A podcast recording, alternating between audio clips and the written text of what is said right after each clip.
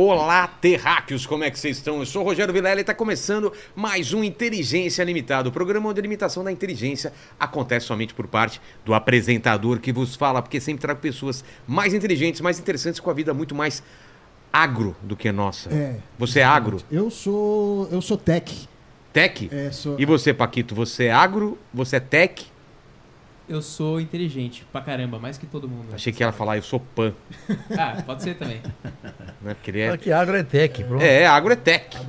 Vamos saber su- tudo sobre, sobre, sobre agro hoje, Helene, porque eu, eu tenho várias, várias e várias. A gente só vê aquele comercial na televisão, né? É, agro, agro- é pop é, agro e tal. tech e tal, Exato. Vamos entender esse negócio aí hoje, né? Exatamente, E é eu hoje. quero que o pessoal participe muito hoje com perguntas aí pra eles, porque se tem um pessoal pra responder as perguntas, são eles sobre agro. Exatamente. Como que vai ser o esquema hoje? Ó, hoje tá aqui, eh, você pode participar com pergunta ou com comentário. Tá fixado lá no chat o link do Catarse ainda, né? Porque ainda não Meu acabou. livro acaba Não. segunda-feira que vem Segunda-feira aí. que vem. Então, o jeito de você conseguir os meus livros aqui, ó, o quadrinho e o, e o livro, depois acabou. É só até segunda, né? Corre, porque, meu, já Corre. tá acabando. Já, é, já bateu 300% da Extrapolou, né? Extrapolou. Ah, Mas que bom, é É isso bom, aí. é isso aí. Vamos lá, então. E antes de falar com nossos convidados, tem que falar do nosso patrocinador de hoje, não é, Pequeno Lene? Exatamente. Exato. Então vou falar com você. Olá, terráqueos! Já, já imaginou um jeito coletivo de empreender em que todos são donos do negócio, têm o mesmo poder de voz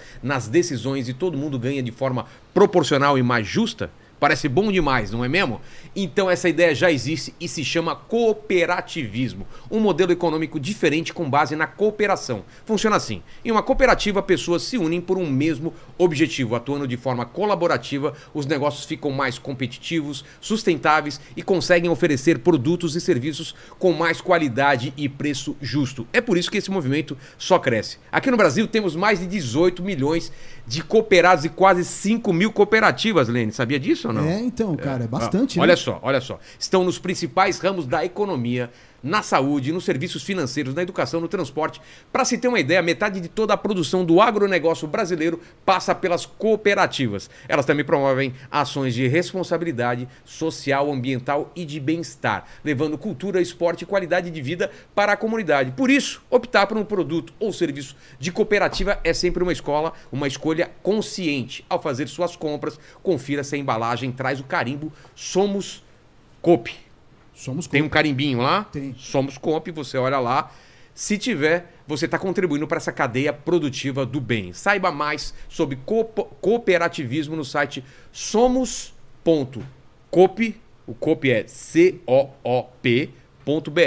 Deixa aí depois também, coloca aí numa, numa Tá na mensagem, descrição. tá na Tá na descrição. descrição. Então é somos.coop, né? Coop, C-O-O-P.br. Nas redes sociais do movimento Somos Coop, também nos canais da OCESP, insti- instituição que representa as cooperativas no estado de São Paulo. Somos Coop. O Coop faz muito e faz muito bem, né? Tem link na descrição e QR Code na tela também. Exatamente. Por que, que a gente coloca QR Code e link na descrição? Porque Por que não se- só colocar QR Code na tela? Porque se, se você tiver no seu celular, aí você não consegue apontar o celular pro próprio celular, né? pro celular. É, nem no espelho você Entendeu? vai conseguir, né? Nem no Então, espelho não dá. é, não dá. Então, se você tá no celular, vai no link lá. Exatamente. E tá certo. Tudo aí. Olha, então vamos começar esse episódio aqui mais que especial. E eu, quando faço um, um- um episódio que são, são esses especiais, e esse é um deles, o agro, eu peço que as pessoas deem suas credenciais para poder falar sobre o assunto. Quem quer começar? O, o mais velho. Então vai você. É, tem que, se Aqui pra apresen- sua câmera, é. tem que se apresentar porque nós não somos famosos, né? Pelo menos eu, né? Porque o ministro Roberto Rodrigues já é outro É. patamar, né? Mas Fiquei eu... sabendo que ele canta, que ele sapateia, que dança, que Sapatear, toca. eu nunca vi. É, mesmo. Falaram já aí. inventaram, já inventaram. Já inventaram aí. já. Mas é, eu sou Gustavo Spadotti, engenheiro agrônomo, mestre, doutor, isso é títulos, né? Mas eu tô agora como chefe geral da Embrapa Territorial, uma das 43 unidades descentralizadas da Embrapa, que é a empresa brasileira de pesquisa agropecuária. É, é o braço de pesquisa que o governo tem, o governo federal tem, para tratar das questões relacionadas ao agro brasileiro. Entendi. Roberto, agora é contigo. Eu sou Roberto Rodrigues, engenheiro agrônomo também, igual o Guilherme, igual o Gustavo, perdão. E formado em Piracicaba em 65, no Rio de Queiroz da Exalc. E produtor rural. Eh, Eu ocupei vários cargos em em de representação da, da agricultura, no cooperativismo, na- no sindicalismo, no associativismo e também na área de governo. Então, eu estou uma vida inteira dedicado à agricultura. Tá certo. Ó, eu tenho muitas dúvidas, mas eu não sei se avisaram para vocês, eu tenho um grande defeito aqui que é ser interesseiro, né? Então eu sempre peço presente inúteis para os meus convidados para colocar aqui no cenário. Quem começa? O Gustavo. Vai, Gustavo. Bom, ah, que medo. Eu tenho três presentinhos, né? Eu vou ter presente para vocês também, Coisa, então. coisa é. rápida mesmo. Mas os meus presentes são úteis. Quero os inúteis primeiro. aqui. Os inúteis primeiro. É. Eu vou te dar um chapéu.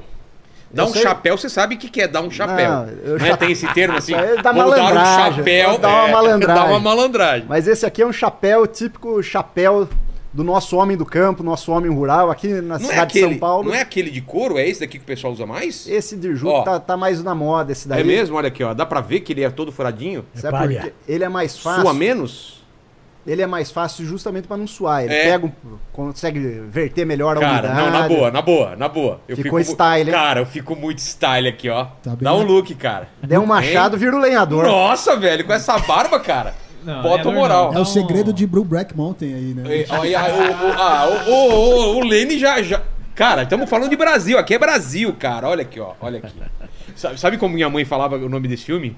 Minha mãe falava, eu fui assistir um filme, é O Segredo de Mountain Bike. Ela falou. Imaginei dois caras pedalando, subindo a montanha, né? Mas obrigado. Isso é um presente útil, né? Esse- Não é inútil. Ah, esse é o inútil, né? Porque aqui em? São Paulo você não vai usar isso. Ah, né? mas eu, eu, eu vou pro Mas interior. Ele, eu sou do homem do interior, campo, sou de ele- Penápolis, né? O homem do campo, ele venceu o sol, venceu a chuva, foi debaixo de um chapéu desse. Então, Exato. conta muito a história do nosso homem rural. E, E eu trouxe são dois livros aqui Aí pra são você. os úteis aí. É, é assim, se você não lê, pelo menos serve Tá. pezinho de Nossa, alguma coisa são ou para levantar. Olha aqui. Ele, o primeiro é o Atlas metropolitano da, da região metropolitana de Campinas. Tá. Ele conta a história de como a região metropolitana de Campinas tem uma relação muito forte com o agro. Então a gente traz todos esses vínculos relacionando a região e a produção agropecuária lá presente, desde a fruticultura, o histórico mais passado relacionado à produção de gado e como ela veio adquirindo conhecimento, adquirindo tecnologia até virar um dos principais polos produtores de hortifruti no Brasil. É tá? mesmo? Campinas tem essa força toda? É uma força muito É boa mesmo? lá. Tem um dos maiores entrepostos que é o CEAS de Campinas. Então, porque é o entorno, né? Porque Campinas já é uma cidade enorme, Ah, né? gigante. Então, ao redor. Mas Aqui- Campinas surpreende, porque é uma cidade que tem um- um- uma variação, uma amplitude de, de altitude muito grande. É mesmo? Muito grande. Então, Ela não é muito plana, então? Nada, nada plana. É Campinas mesmo? é uma cidade muito relevo, bem acentuado. Chega a quase 900 metros de altitude em alguns Caramba. pontos. Então, E esse o- outro E aqui? o segundo, ele conta o histórico da nossa unidade, da Embrapa Territorial, e os 40 anos que nós temos dedicado às pesquisas de É, estudos relacionados ao nosso Embrapa, eu quero território. entender bem qual que é o trampo da Embrapa. O que, que vocês fazem Não, e exatamente. falar da Embrapa Territorial, Gustavo. O que, que você É? faz lá? Que é muito importante contar para ele. O que, que você faz lá? A Embrapa Territorial, ela foi a única da- de todas as unidades da Embrapa, ela foi criada por um decreto presidencial, para ela ser um instrumento estratégico de- que trabalhe com inteligência, gestão e monitoramento dos nossos territórios para buscar o quê? A competitividade do agro e a sustentabilidade do agro. Como é que a gente faz isso? É, isso, isso, isso eu acho que é o grande desafio de todo o país, né? É isso mesmo. Ser competitivo e ao mesmo tempo não destruir tudo, né? Tem que aquilo lá durar pra sempre e ser, Exato. e ser uma coisa. Olha, cara, cara, foto bonita, né? Olha São, Paquito. são imagens de satélite. É Cara, um dos que grandes legal. ferramentas que nós temos à nossa disposição, são as imagens de satélite. É. Hoje em dia a gente tem mais satélite, tem aquela que, que você consegue ver por baixo, né? Da, da, da, da- da plantação Exatamente, e tal. Né? imagem de radar, né? Então Como é chama só- aquela de. Imagem de. Tem o LiDAR também. LiDAR? Né? LiDAR. LiDAR de luz. Exatamente. Cara, olha o isso aqui. O pessoal tá animado aí, que eles estão entendendo. Não, é que, é que já vê, é aí, que pô. vê- é que já vieram convidados aqui, né? De um um lugar, não sei se é a Embrapa. A Embrapa será que cuida de Ratanabá também ou não?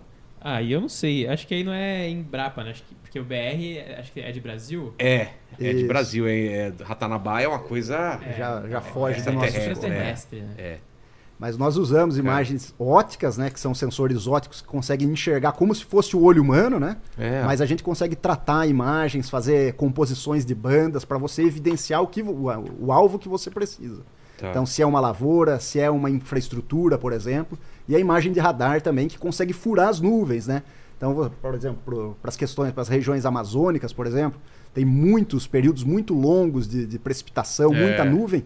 Você precisa de uma imagem de radar que fura essas nuvens. Morei lá em Manaus, chove... tem uma época que chove todo dia, É, cara. e tem a época que chove o dia todo, né? As duas É, épocas. época que chove todo dia e chove o dia todo, é Eu fiquei verdade. quatro anos no Amapá também, pela? Embrapa Amapá. É, é um calor diferente que é lá, né, cara? Um calor úmido estranho, assim. Muito, Pô, muito. mas obrigado aqui pelos livros. Vou deixar aqui, depois o, conhecer, dizer o- que eu- para conhecer a Embrapa Territorial lá em Campinas, que é uma coisa maravilhosa, viu? E você, Vale Rodrigo, deixa eu ver aqui. Tem um livro também, tem um Ah, eu, CD. tenho, eu tenho coisa totalmente inútil. É, hoje em dia o CD é inútil. Um CD. Mas é teu cantando ou é de alguém? É seu, olha aqui. É. Prazer de cantar. É. Olha, todo meninão aqui, olha só. Isso é Todo, velho, isso é, todo meninão aqui com a mais de 30 guitarra. anos esse disco aí. Que legal, cara. é, hoje em dia ele acaba sendo inútil porque vai tocar onde, né? Eu não tenho aparelho de CD, É, né? pois é. Mas o livro é útil, sempre é útil livro pra eu mim. publiquei faz um mês mais ou menos, é o último livro. Ah, meu, é? décimo Recente? livro. Eu É. tô na metade dele já. É mesmo? O que, que é? Segue a tropa sobre é um, o quê? É um livro de crônicas, artigos, discursos, debates que eu escrevi nos últimos 10 anos. Então é, um- é uma coletânea de temas já publicados. Aí, tá falando aqui, vai de Dilma, Michel Temer e Jair Bolso- Bolsonaro. Isso. Fala de, dos governos, É. agro nas eleições. Pô, agora eu vou dar o presente de vocês, então, aqui, ó. Ah, você achou que eu não tinha chapéu aqui também? Ó. Rapaz, olha aí. Olha aqui. Ó, Opa. ó que bacana. Dá pra colocar aqui, ó. Você tem até uma fitinha aqui. Seu pro Roberto, cadê? É tudo do mesmo tamanho, né? Então tanto É, faz aqui, né? é. Vamos experimentar. É do aqui, cooperativismo, rapaz. É. É. Olha aqui. Bacana. Ficou meio grande, mas a gente botou um calço nele. Coloca um ficou calço, né? Minha cabeça é grande, então ficou boa aqui, ó. E aqui uma sacolinha, que é do Gustavo, é do obrigado. Roberto. Tem outra aqui. Opa, é- beleza. Ó, pro Vilela aqui, ó. Essa aí é tua. É, eu também. Hã? Essa aí é tua. Ó, obrigado, olha só. Somos Coop, olha. Maravilha.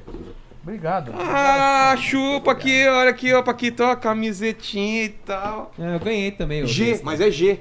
É G pra mim. Então, mas deram mais. Você ganhou pra mim. também? Ganhei. Pô, Aí, ó. cara. Aqui. Ó, uma. Uma. Como chama isso? Uma ragafa. Ra- Ragafa. Isso. Isso. Vamos pro papo então? Ó, é o seguinte. Vou ficar um pouquinho aqui o meu chapéu e daqui a pouco eu tiro. Agro.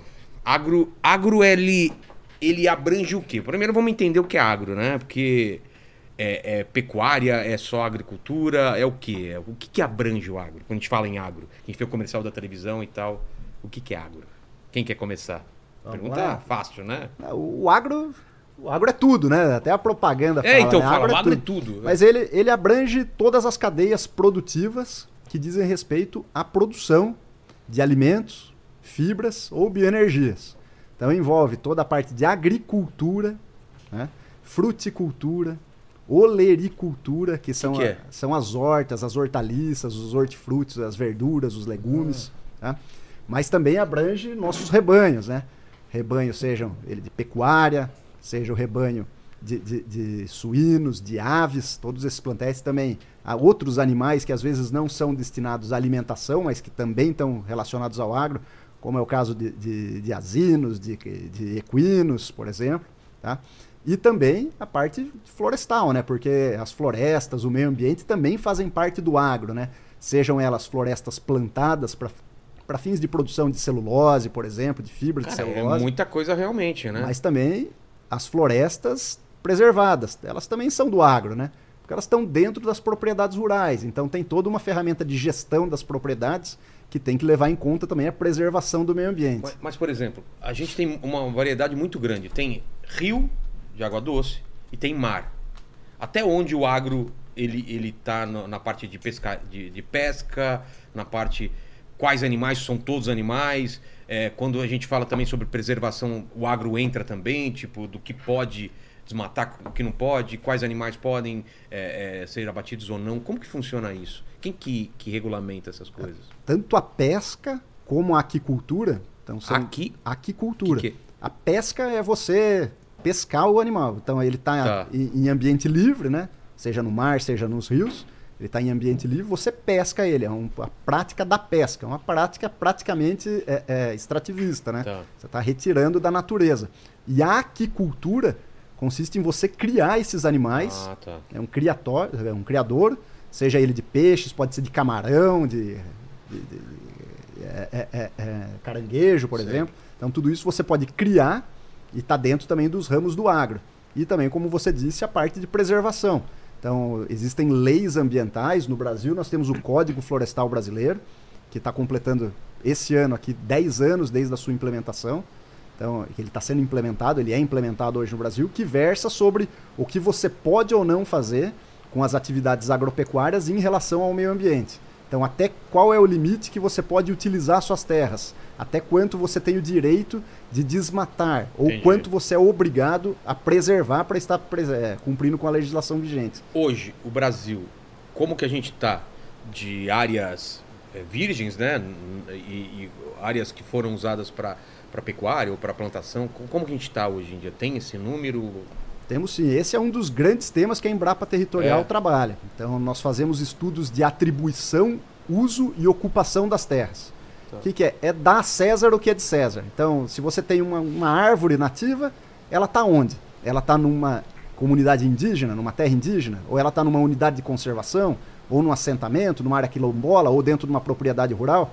Então, nós fazemos esse mapeamento do Brasil como um todo e historicamente. Isso a gente tem visto de forma sistemática que o Brasil tem de forma inequívoca. Com todas as bases de dados públicas, oficiais e abertas que nós temos à disposição, imagem de satélite, radar, você consegue verificar e comprovar de forma auditada que o Brasil tem 66,3% do seu território. Olha esse número. Cara, é muita São coisa. dois terços do Brasil dedicado à proteção, preservação ou conservação do meio ambiente. Dois terços do Nossa. Brasil é dedicado à vegetação nativa. O restante, mas um terço. Isso quer dizer, essa parte não quer dizer que nunca vai ser tocada. Não. Nós temos uma boa parte que é carta fora do baralho. Não, São ser unidades sempre- de conservação integral e terras indígenas. Isso aí Onde- são as áreas protegidas Onde do está Brasil. espalhado isso? Em todo o Brasil? ou- Todos os nossos seis biomas. É? No Pampa, no Pantanal, na Mata Atlântica, no Cerrado, na Caatinga, Oi. mas principalmente no bioma amazônico. É isso que que é o falar. bioma mais pressionado Porque que a gente temos. aprende isso quando, na, na escola, né, dos biomas. Vamos, vamos falar. Cara, o Brasil é muito louco, né? O que a gente tem de variedade de bioma, de, de vegetação, de tipo de terreno. Quais são os biomas, então, que a gente tem? Vamos lá. No Rio Grande do Sul nós temos a Pampa. A Pampa, que, é, que se caracteriza pelo quê? Uma vegetação extremamente campestre, né? São gramíneas, basicamente, semi-arbustivas em alguns pontos. tem, floresta, é, não tem muita floresta fechada. Tem alguns enclaves de floresta, mas predomina mesmo o campo, né? E, e os animais predominantes lá, nativos? Também bem variados É? mesmo, é. Mas geralmente animais de menor porte, justamente por causa do tipo de vegetação, né? Então, geralmente o, o tipo de vegetação acaba acomodando diferentes espécies animais. Por que, que é, são os de menor porte? Porque eles não podem se esconder, assim? É? Exatamente, esse é um dos grandes motivos. E aí tá, esse é o bioma das Pam- Pampas. Pampa. Daí temos o Pantanal, que é bem parecido de forma assim, visual, Tá. mas é um ecossistema totalmente diferente porque ele tem uma planície alagável, né? Então ele tem uma sazonalidade de, de alagamento, uma vazão de águas que durante as chuvas ele torna uma boa parte do Pantanal alagado. Então esse tem, ele tem um ecossistema todo próprio. Nós temos a Mata Atlântica, né, que aqui predomina, aqui em São Paulo principalmente, Exato. Paraná, boa parte do Paraná. E basicamente, claro, o litoral, né? Serra do Mata Mar, Atlântica. vai tudo, Exatamente. Então são árvores maiores, mais robustas, Fechada? mais fechadas, exatamente. Nós temos o, o cerrado, que ele é um ambiente muito de transição, né? Um ambiente que antigamente se pegava muito fogo. Então Exato. ele é acostumado com a presença do fogo. As espécies elas são, elas toleram pegar fogo sazonalmente. Então elas não não Elas- morrem. é, Mas a- elas migram, E- elas, elas vão. elas, a- elas acabam rebrotando na época das chuvas, né? Então elas são acostumadas com essa região. Então tem muito campo nativo e também já tem uma transição para árvores mais altas, tanto para o lado da Mata Atlântica quanto para o lado da Floresta Amazônica. Entendi. Temos a Caatinga, né, que é chamado do ambiente mais semiárido, que por falta de chuva, baixa precipitação e uma concentração das chuvas num período muito curto, você acaba tendo dificuldade de muitas plantas se desenvolverem. Então são plantas mais adaptadas às regiões áridas, mais Retém água também. Exatamente, ela tem uma capacidade de buscar água mais fundo e de perder menos água durante os ambientes mais secos. Tá. E nós temos a floresta amazônica, né? A floresta amazônica, É a o maior florestas bioma? tropicais é o maior bioma, é quase metade do Brasil, 49% Quê? do Brasil. Exatamente. Ele avança, ele avança fora da- de- de- do Amazonas, ele, ele vai pro Pará. Ele pega todos os estados da região norte, com exceção do Tocantins. Tá. O Tocantins é só um pedaço do Tocantins, mas ele avança para quase um terço do Mato Grosso e para quase um terço também do Maranhão. É, e ele vai para outros países, né? Ele continua lá para o Exatamente. Peru, para Venezuela, Bolívia, pra Vene- Bolívia. Exatamente. Cara, então, que legal. tem vários recortes da Amazônia. Nós temos o bioma amazônico, que é o- os trabalhos nossos são concentrados em biomas. Tá. Mas você tem, por exemplo, a Amazônia Legal. A Amazônia Legal ela entra o Mato Grosso inteiro. Ah, é? É muito mais para fins tributários Ah, tá. e tal. Então, Porque lá não é já o Pantanal? tem Pantanal no Mato Grosso, tem Cerrado e tem Mato Grosso tem os- Floresta Amazônica. tem Tem os os três? três. Que Exatamente. doideira. Bem, é um estado o, o- bem O Brasília é, é Cerrado. cerrado. Tá. Exatamente. Boa parte Goiás. São Paulo a Cerrado. gente tá aqui na Mata Atlântica e pega um pouco de, de Pega um pouco coisa. de cerrado também. É. Então tem alguns bons enclaves de cerrado aqui em São Paulo. Ele chega até Minas, todas aquelas montanhas, o que que é lá? É tudo Mata Atlântica tem um ainda? pedaço de Mata Atlântica, mas o grosso de Minas Gerais é cerrado e também o norte de Minas Gerais você pega um pouquinho do, do bioma do bioma caatinga também. Entendi. Cara, que fantástico isso. É. Fantástico. E você tem condições incríveis, né? Por exemplo, Macapá. Eu morei quatro anos em Macapá, capital do Amapá. Se você está em Macapá, na capital, você faz um raio de 50 quilômetros, ele é todo no bioma amazônico. Bioma. Mas você tem, num raio de 100 quilômetros, você tem mangues, como se estivesse no Nordeste. Você tem áreas alagadas igualzinho ao Pantanal. Você tem um cerrado que é difícil você distinguir do cerrado ali de, de Goiás. E você tem uma floresta amazônica tão fechada que você não consegue dar 10 passos. Cara, Então, num raio de 50 quilômetros, você encontra todos esses ambientes diferenciados ali numa região, ali dentro do bioma amazônico, por exemplo. entendi. E nós temos estudos para cada um desses biomas, contemplando todas as suas particularidades, cada uma das tipologias de produtores rurais que existem em cada um desses biomas, qual que é a aptidão agrícola deles, quais são as áreas de preservação, de proteção ambiental dentro deles. Então, para cada bioma, nós temos um sistema específico que trata sobre eles. Roberto, e a parte do governo, onde entra isso? Colocando um pouco da tua experiência. Antes de governo. Ah, comentar. Não, o Gustavo mostrou com perfeição. Puxa um pouquinho mais pra você aqui. Aí, por favor. Aí. O Gustavo mostrou com perfeição o que é o agro brasileiro. Tá. Agropecuária brasileira. Então, floresta, pesca, tudo é agropecuária. Mas tem outro dado que é o agronegócio. Ah, tá. O que, que é o agronegócio? Então, o agro é o campo, é a área Entendi. rural. Produção rural, exploração, mano- preservação do meio ambiente, tudo isso é o agro no campo. O agronegócio é a soma das cadeias produtivas que tem no agro, na pecuária, a coluna dorsal. O que é uma cadeia produtiva? A cadeia produtiva é a soma das ações e atores que começam na prancheta de um cientista e terminam na gôndola no supermercado. Isso é uma cadeia produtiva. Um exemplo. Então, e a soma produtivas? Cientista que você fala por quê? Por causa do. do... Porque o que o Gustavo está mostrando só existe com ciência. Ah, Você tá. não pode plantar uma, uma, uma semente de soja, não nasceu. Não é que nem era ar. antes. Vê lá o que dá, planta e vamos ver se dá. Não, hoje, hoje todas as culturas que a Embrapa desenvolve, ou as pesquisa, inclusive privados, desenvolvem, são baseados em genética, em, em pesquisas que determinam com precisão que variedade é usada naquele tipo de solo, Nossa. naquele tipo de clima, Pelo naquela quantidade de chuva. altitude, É naquela mesmo, prestação- estamos nesse ponto já. Nesse ponto. Isso De ter a semente exata para aquele para local. aquela região, para aquele tipo. Então você tem o, soja, por exemplo, é um produto que tem do Rio Grande do Sul até, É. até o Roraima, do, do Acre até Bahia, mas para cada região, para cada estado, para cada região, dentro do estado, tem uma variedade adequada por causa do clima, temperatura, luminosidade, precipitação, etc. Bom, então o agronegócio é isso, é a soma das cadeias produtivas. Tá. Então vou dar um exemplo para você. Você está com uma camisa, uma camiseta de algodão. Certo. Essa camiseta não nasceu numa loja de pano. Para ter essa camiseta aí, tem um pesquisador formado numa universidade urbana que estuda variedade de semente, mis- cruza uma semente com outra variedade, com outra variedade, para ter variedade ideal para produzir algodão, por exemplo, em, no, no Nordeste, no Ceará. Para dar um- uma fibra longa, para fazer uma camiseta de qualidade que você possa usar tranquilamente. Entendi.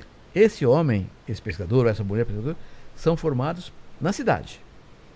Para plantar aquela semente que ele gerou, precisa do trator, uma plantadeira, fertilizante, defensivo, máquinas, irrigação, tudo produzido na cidade. Quer dizer, esses equipamentos são todos gerados na cidade.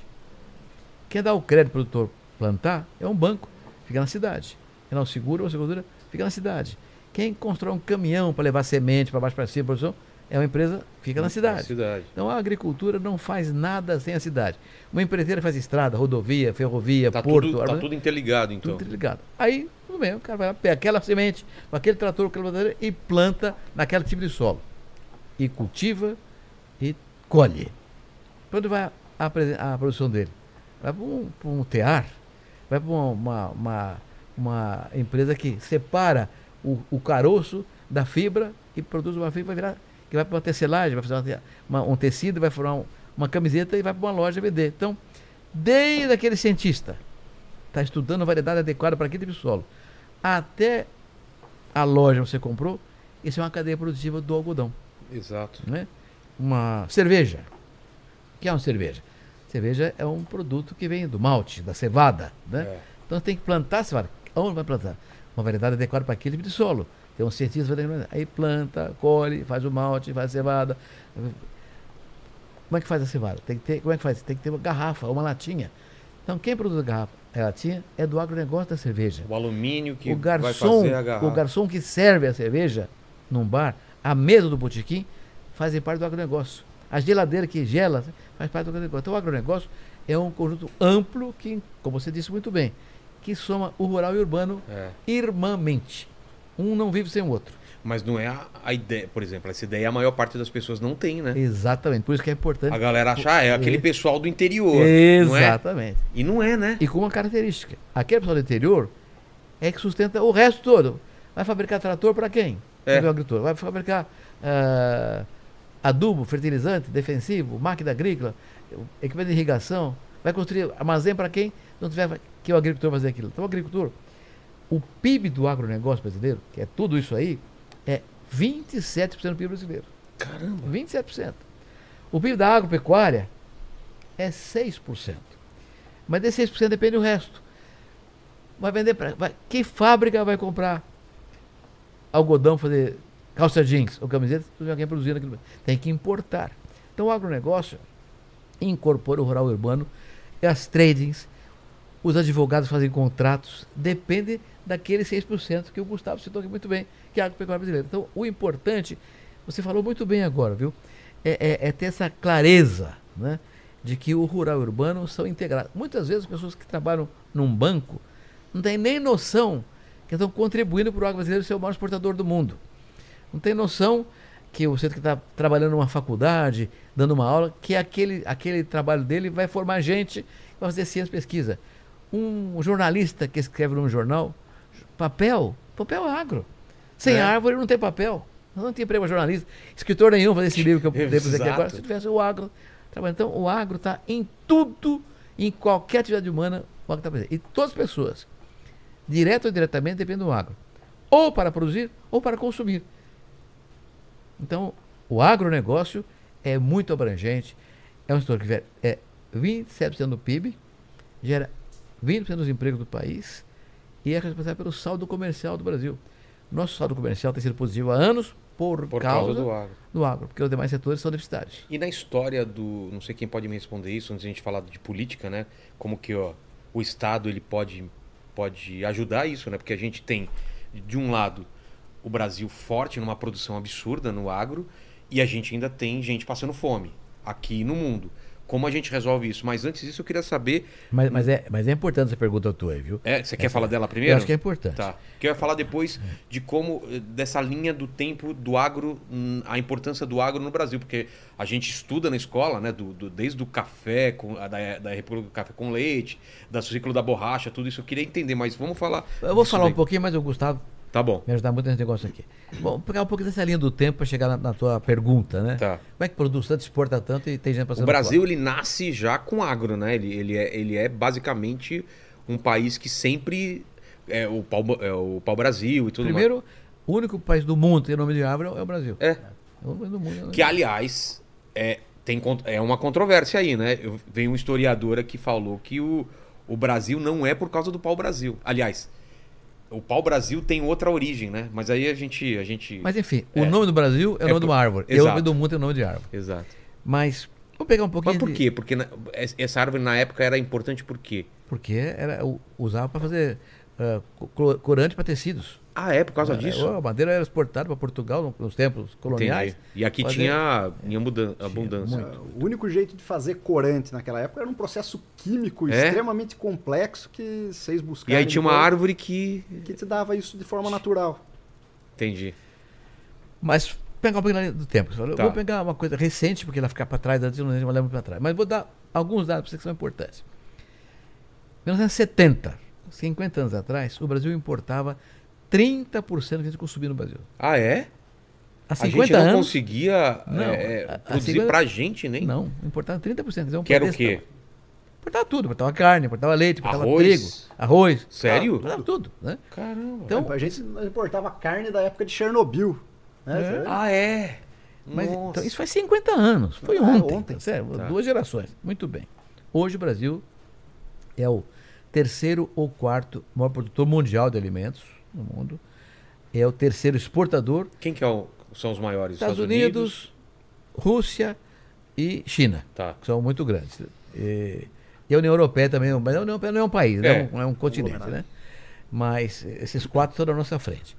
Mas o saldo comercial do Brasil é o maior do mundo. Ou seja, a diferença que a gente exporta e importa é maior que a dos Estados Unidos, da China, Ah, é? da União Europeia, de todo mundo. É o maior que tem. Por quê? Porque nós importamos pouco.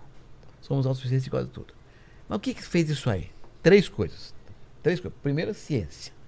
A base disso tudo foi a ciência. Até os anos 70, nós importávamos 30% da nossa comida. Nós exportamos para um bilhão de pessoas, 200 países do mundo inteirinho. E, e a população só cresceu, né? Exatamente. Mas Os- export... alimentando o Brasil inteirinho com export... e sobra para mais 800 milhões de pessoas. O que, que fez isso? Número um, tecnologia. Então, os números de tecnologia estou fazendo. Eu vou dar alguns números só para você. Gustavão, depois você me corrige se estiver errado aqui. Mas não, eu uso muito o plano Collor como elemento marcante, porque mudou o país. É. O primeiro plano de estabilização da economia, tal, deu errado, mas foi um plano, plano do Plano plano, real. 1990. Não, plano Collor. Plano Collor. Ah, o é? primeiro grande plano de estabilização da economia foi o plano Collor.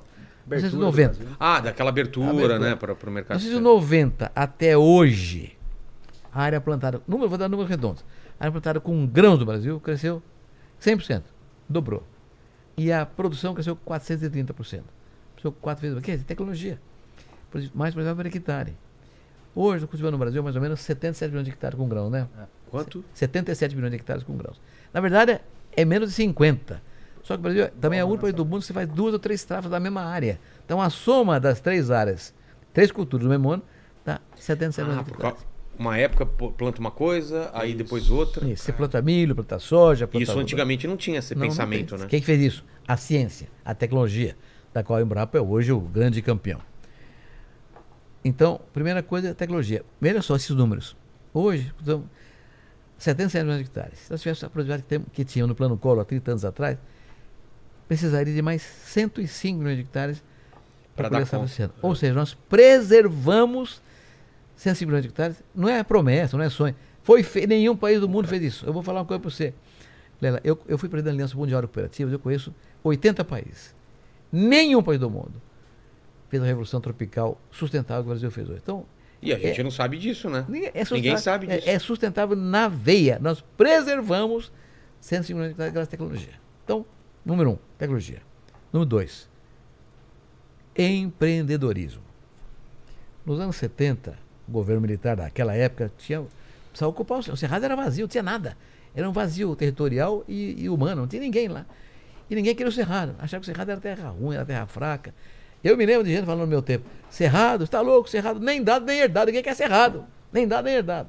Eu fui pro cerrado com tecnologia gerada da Embrapa, no Agronômico de Campinas, que é um grande instituto também aqui de São Paulo, maravilhoso, Instituto Agronômico de Campinas, o IAC, que também ajudava o Cerrado nos anos 60.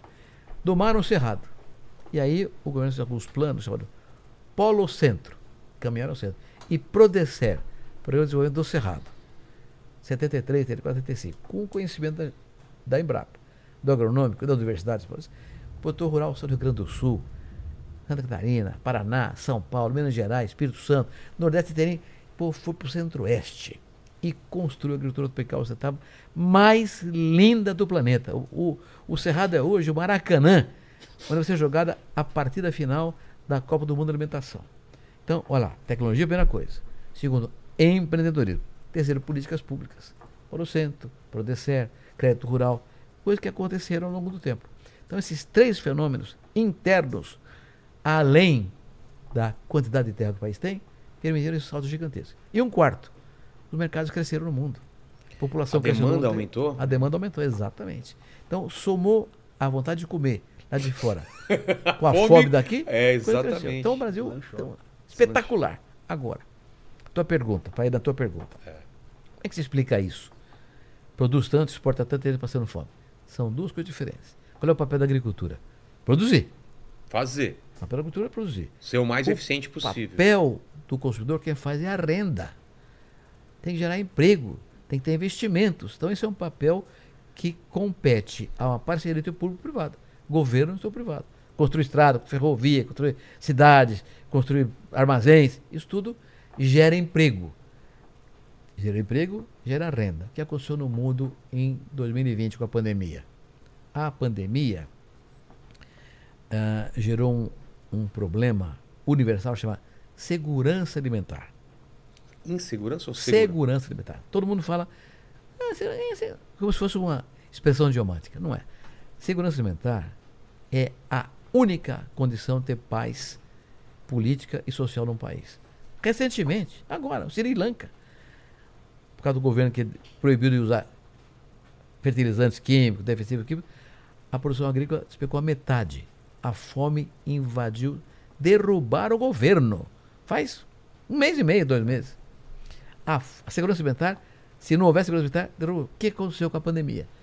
Os países que não são autossuficientes, sobretudo na Ásia, China, Tailândia, Indonésia, Filipinas, correram ao mercado comprar comida, comida que faltasse, É. para garantir a segurança para os seus povos. Ah, O que aconteceu? Os estoques no mundo eram baixos. O estoque era baixo. A demanda explodiu, o estoque era baixo. O que aconteceu com os preços? Dobraram em dólar. Soja, milho, leite, carne, dobraram, açúcar, dobraram em dólar. Isso gerou o quê? Uma inflação mundial de alimentos. A oferta era menor que a demanda. Essa inflação somou a outro problema: o desemprego criado pela pandemia no mundo inteiro. As cadeias produtivas romperam-se. Então, o desemprego explodiu. Sem, sem emprego, não tem renda. Sem renda, não tem produtivo. Você tem fome. Então, as coisas têm que ter um encontro. Produtor rural produz. O consumidor depende de políticas públicas e ações privadas que gerem emprego. entendi. E, e o governo, então, o que, que ele pode fazer? O governo, por exemplo, investimentos. É É. uma coisa importante. Infraestrutura, logística, ferrovia, É isso que, eu rodovia. ia, isso que eu ia perguntar. Esse escoamento de toda. Exatamente. Deve ser uma coisa complicada para. É. Isso também cria um, um- um custo alto. Aqui a gente fala no Brasil que a gente usa muito autoestrada, né? E gasolina é, e diesel, e isso encarece. Se fossem rodo, é, ferrovia, seria mais barato ou usar todo o nosso. é, a parte fluvial e tal. O que, que vocês têm que Então, falar o sobre Brasil lá atrás fez uma escolha? Errada. mais barata. A, Mais a- a- mais- fez mais- uma escolha a curto prazo que seria É, mais. é, vai fazer estrada fácil, é melhor mais que fazer- fácil, né? do que fazer ferrovia. Ferrovia é muito mais complicado, muito complicado. Então, revelou-se um erro. Revelou-se um erro. Hoje está investindo em ferrovia, tá, mas hoje o governo não tem dinheiro para fazer o- ah, tudo que tem que ser feito. Então, precisa de parceria público-privada. É. Né? Dinheiro público, você faz o que você quiser, mas dinheiro privado, quem investe quer ter lucro. Claro. Ninguém é louco fazer um investimento não vai dar lucro.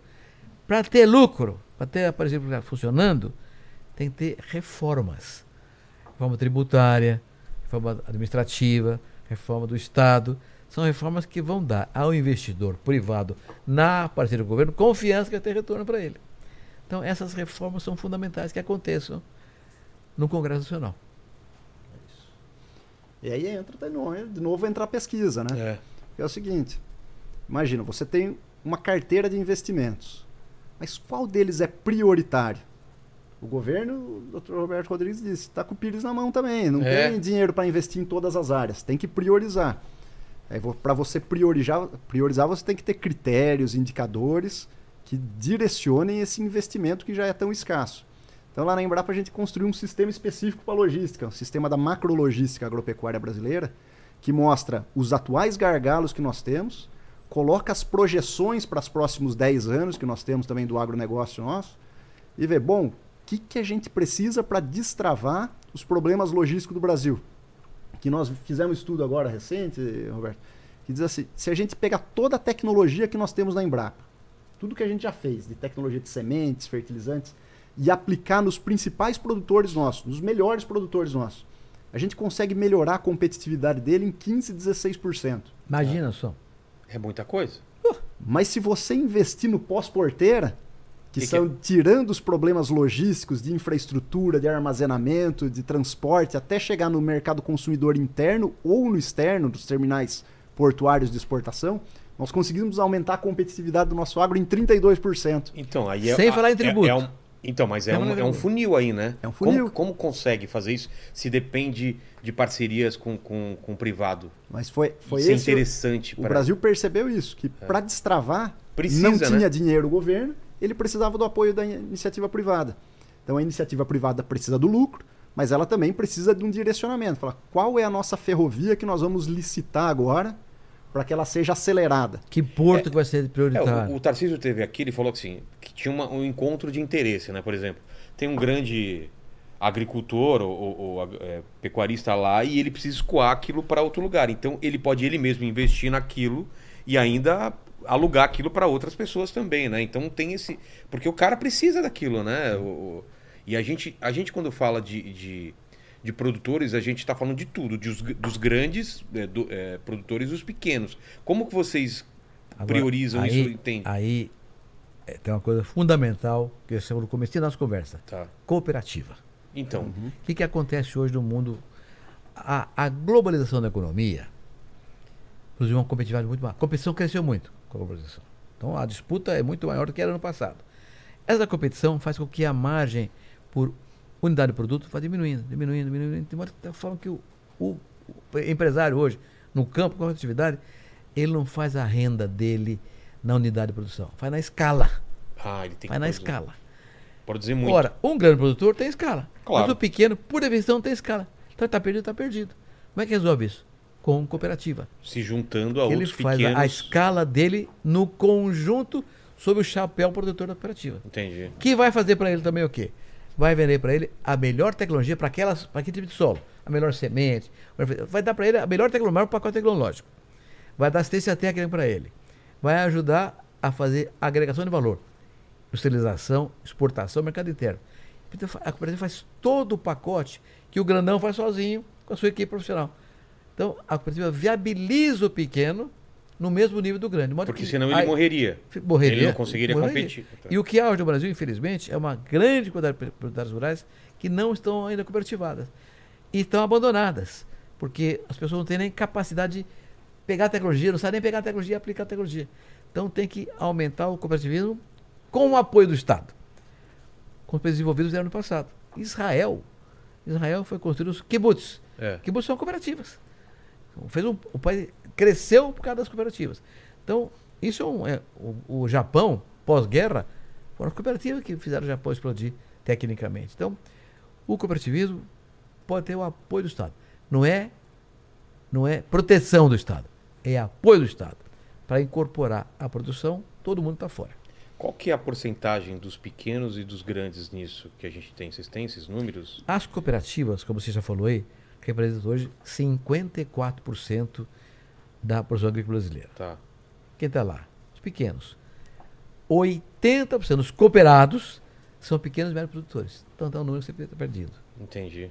E, e segue isso no Brasil como um todo. sabe? É? meio- Porque a gente tem ideia de grandes produtores, né? Grandes. Sim. E não, e, os pequenos tem- acabam em, em conjunto sendo. Mas tem cooperativas gigantescas. É mesmo? Estou precisando de 10 bilhões de reais por ano. Então, tem algumas dezenas. Cooperativas- E são pequenos produtores, que são que Somados. faz a máquina subir. Ô, Lene, vai levantando perguntas sobre o que a gente está falando, que a gente vai mudando de tema, não perde as perguntas que são sobre o que a gente já falou. Tem alguma pergunta aí sobre essas coisas que a gente está falando? Na verdade, tem uma pergunta aqui, eu acho que se enquadra. É, que perguntaram qual, que é, qual seria o, o- Qual ou quais seriam os produtos líderes de produção no Brasil? O que é mais produzido, o que é mais exportado? Acho que soja, falar, né? O que que- É, não, o carro-chefe no Brasil é a soja, né? Tanto interno como externo, é a maior safra que nós temos aí, quase rumando aí para 40 milhões de hectares de Caramba. produção. Então, cento e- quase 130 milhões de toneladas. Segundo, em termos de valor, é a carne, né? Então, carne, carne de gado, principalmente, né? Carne bovina. Mas nós temos aí também o milho, o algodão, a parte de, de aves no Brasil, assim, é fantástico, né? Nós temos Açúcar, né? açúcar. De açúcar. É, ainda. Horticultura. Olha, é, esse- isso que eu gostava de dizer, é, tem coisas espetaculares aí para contar. Eu me formei em agronomia em 65, 1965. Naquele ano, havia plantado no Brasil 400 mil hectares de soja. 400 mil hectares, produzindo 1.200 quilos por hectare. Hoje tem 40 milhões de hectares de soja, produzindo 3.600 quilos. Isso é ciência. É ciência que fez isso aí. Que diz uma variedade certa. A soja só tinha no sul, só tinha no Rio Grande do Sul naquele tempo. Hoje tem até Roraima, tem Roraima, soja. Amapá. Amapá tem soja. Então, o que aí fez? A ciência que fez isso aí, né? Um soja, são esses números. Mas a mesma coisa com milho, com cana, com café, com hortifruti grangeiro. Agora com o orgânico. trigo, né? O trigo, o trigo. O Brasil hoje, o Brasil importa trigo desde que existe o Brasil. Né? Quem cuida de trigo? A Embrapa. Tem um centro de Embrapa de trigo lá em Passo Fundo, no Rio Grande do Sul. O chefe conversou comigo outro dia o seguinte: olha, nós importamos hoje 30% consumimos. Já importamos 60%, importamos 30%. Até nós, nós consumimos mais ou menos 12 milhões de toneladas de trigo por ano, mais ou menos 12 milhões. Produzimos 8. Importa 4, 3, 4. Até 2030, de acordo com o Embrapa, vamos produzir 20 milhões de toneladas. Vamos exportar trigo. Exportar trigo. Nós importamos trigo que o Brasil existe. É. Vamos exportar trigo daqui a 7, 8 anos. O que, que é isso? Ciência. Um. Dois. Empreendedorismo. Três. Políticas públicas. É isso aí. Crédito. Mas a, a gente acha que ciência, esse sucesso do agro do Brasil, né? Principalmente para quem é da cidade, pode falar, ah, caiu do céu, né? Não, foi programado isso daí. Não É. foi à toa. O Brasil traçou uma estratégia, né? Foi uma estratégia clara. Eu, eu, eu vou até tomar a liberdade de falar de um amigo do Dr. Roberto Rodrigues, né? Isso tem nome e sobrenome, né? Dr. Alisson Paulinelli, quando ele foi ministro da Agricultura, Quando? ele- foi em 74. 74. O que, que ele fez? Ele traçou uma estratégia para o Brasil deixar de ser importador de alimentos e passar a ser autossuficiente e vislumbrar um excedente aí para o nosso país. A Embrapa foi criada em 73 por um ministro gaúcho, chamado Luiz Fernando Cirne Lima, um grande agrônomo, um cara extraordinário. Mas ele saiu do governo, acabou o governo, entrou outro governo, Paulo Paulinelli foi ministro. Paulinelli pegou a Embrapa, que tinha sido criada pelo Fernando Cirne Lima, deu a ela uma dimensão gigantesca, mandou mil técnicos para o exterior estudar. Recém-formado, cara, menino, mil menino. Mil exterior. para o mundo inteiro. Vai aprender rota tecnológica. O pessoal voltou, um, um grande técnico chamado Eliseu Alves da Embrapa, que era um cara extraordinário. Falou, bom, agora tropicalizem isso. Virou o que virou o Brasil. Eu- os caras foram lá pro exterior, esses jovens cientistas aí, mas não voltaram e usaram o que tinha no Japão e aplicou aqui. O que tinha nos Estados Unidos e aplicou. Nada. Adaptou, né? Tropicaliza isso Ele aí. tropicalizou. Porque é o que muito que- diferente, né? Imagino. Claro. né? E o que, que isso resultou? Resultou o que o doutor Roberto Rodrigues disse. Primeiro passo, a gente domesticou o cerrado brasileiro.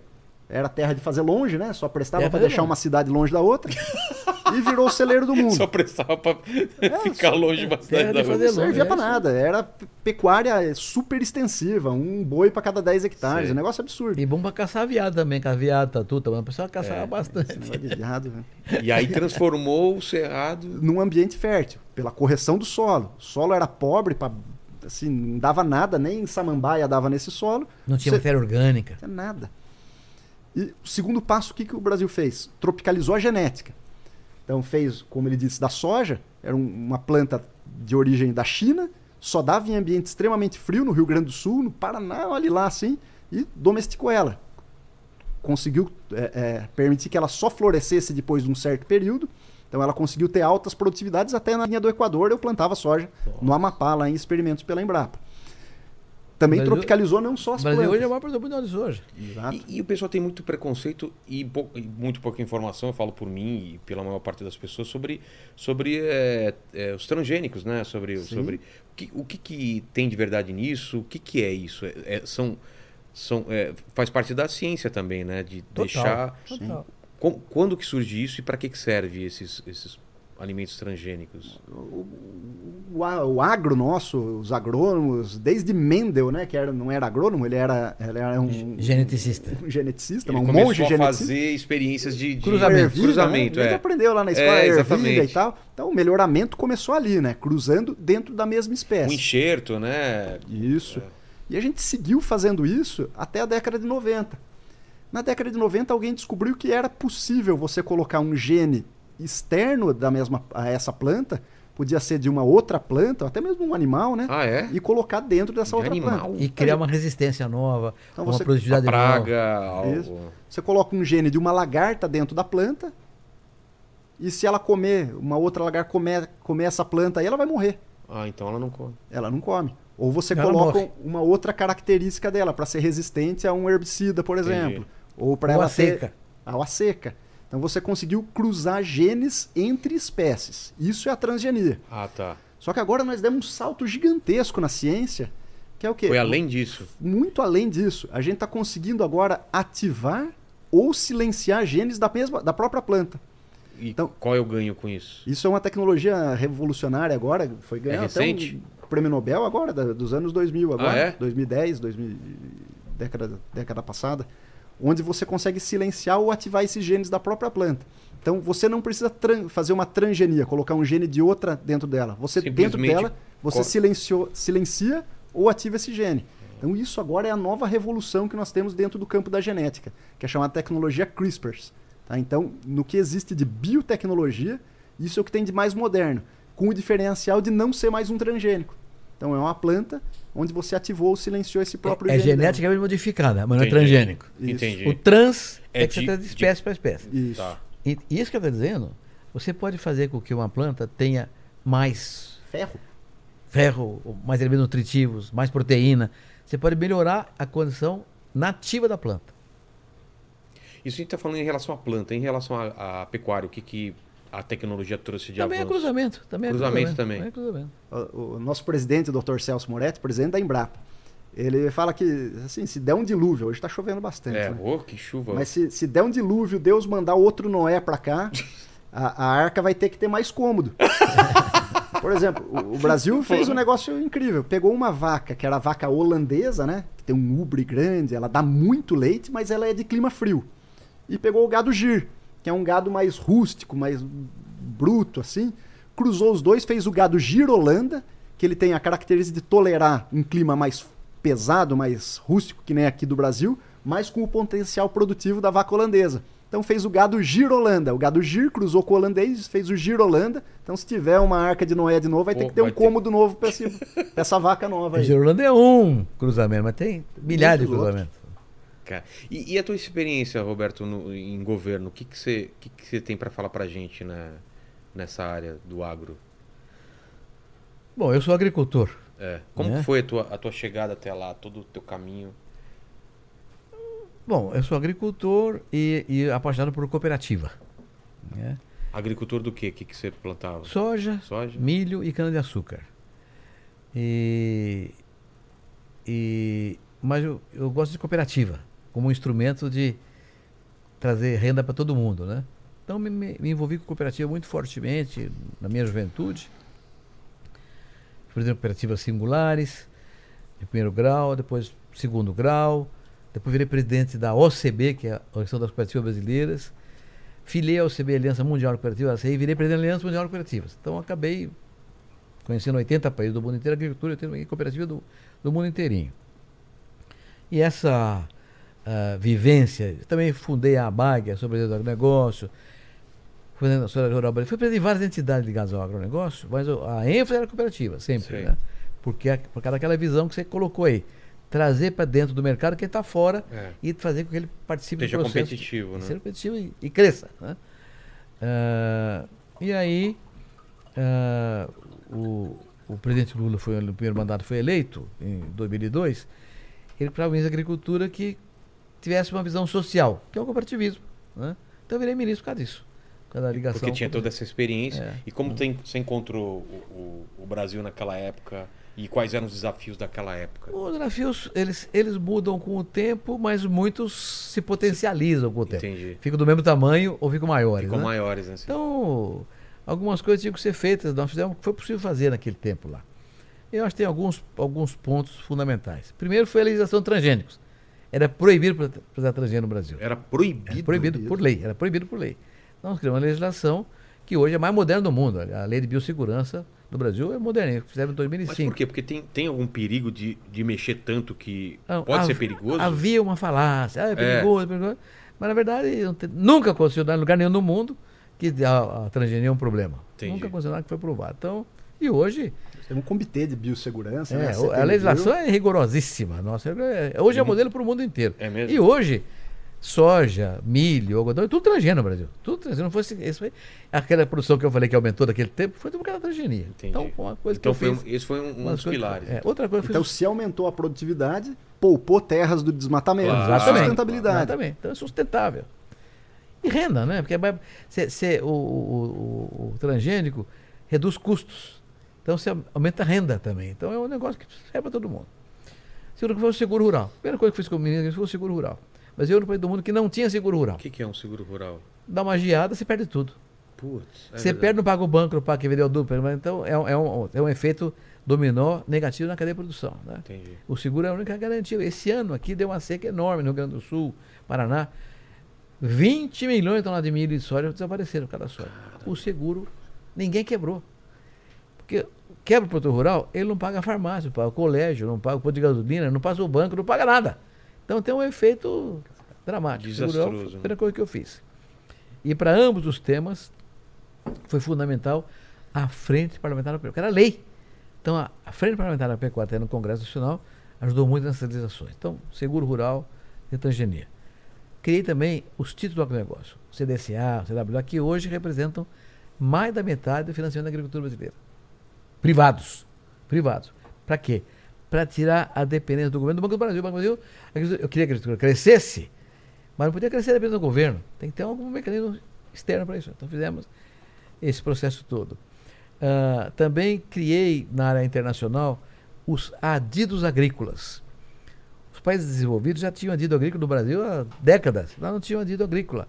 O embaixador trabalhava lá na China, no Japão, nos Estados Unidos. Não conhecia agricultura, nem tinha que conhecer, não era o papel dele conhecer agricultura. Ele fazia acordos. Então nós colocamos adidos agrícolas, teve 20, 23, 24 adidos agrícolas em vários países do mundo, que melhoraram muito a imagem da agricultura lá fora. Então as exportações nossas explodiram. Vou dar um número para você. No ano 2000, o agronegócio brasileiro exportou 20 bilhões de dólares. No ano passado, 120 bilhões de dólares. Esse ano, 140 bilhões de dólares. O que, que é isso aí? Os adidos agrícolas têm um papel muito grande, né? abrir mercado lá fora. Então não é só, não só que tecnologia, ciência, política pública, também olhar lá fora, criar mercados, acordos comerciais, né? Ah, então foi um, um período muito interessante. Muita... Criei o biodiesel. Tinha, eh, tinha só o pro-álcool naquele tempo. É. O biodiesel foi um pro-álcool para o pessoal de diesel, né? Reduzido. Hoje, o, o biodiesel, o álcool de cana, emite 11% do CO2 que a gasolina emite. Portanto, uma cidade como São Paulo, hoje, estaria totalmente poluída se não houvesse- se não houvesse o álcool. Hoje, toda a gasolina comprada em São Paulo tem 27% de álcool de cana. E agora de milho. Mas também tem o carro que é flex, trabalha 100% de É. álcool. Então, São Paulo é uma cidade, se qualquer cidade do mundo, qualquer uma, menor que São Paulo, tem muito mais poluição graças ao etanol, o álcool, e o biodiesel, de ônibus e caminhões e tratores, que hoje também funciona muito bem. O biodiesel de soja, por exemplo, emite 20% do CO2 que, o- que o, que o diesel fóssil produz. Então, esses, esses produtos que é agroenergia ou biocombustíveis também vêm da agricultura. Né? Entendi. Então, tudo isso é cadeia de produção que, é, que nós conseguimos fazer com, com muito sucesso. Fiz também, criei também a legislação dos orgânicos, que não havia na época, não foi só dos transgênicos, fiz também dos orgânicos, né? Então, enfim, vamos Qual, era o, qual era o problema dos orgânicos na época? definir o que é orgânico né, e, e caracterizar muito bem, porque você fala, eu, O eu- orgânico é que não usa nenhum tipo de. de...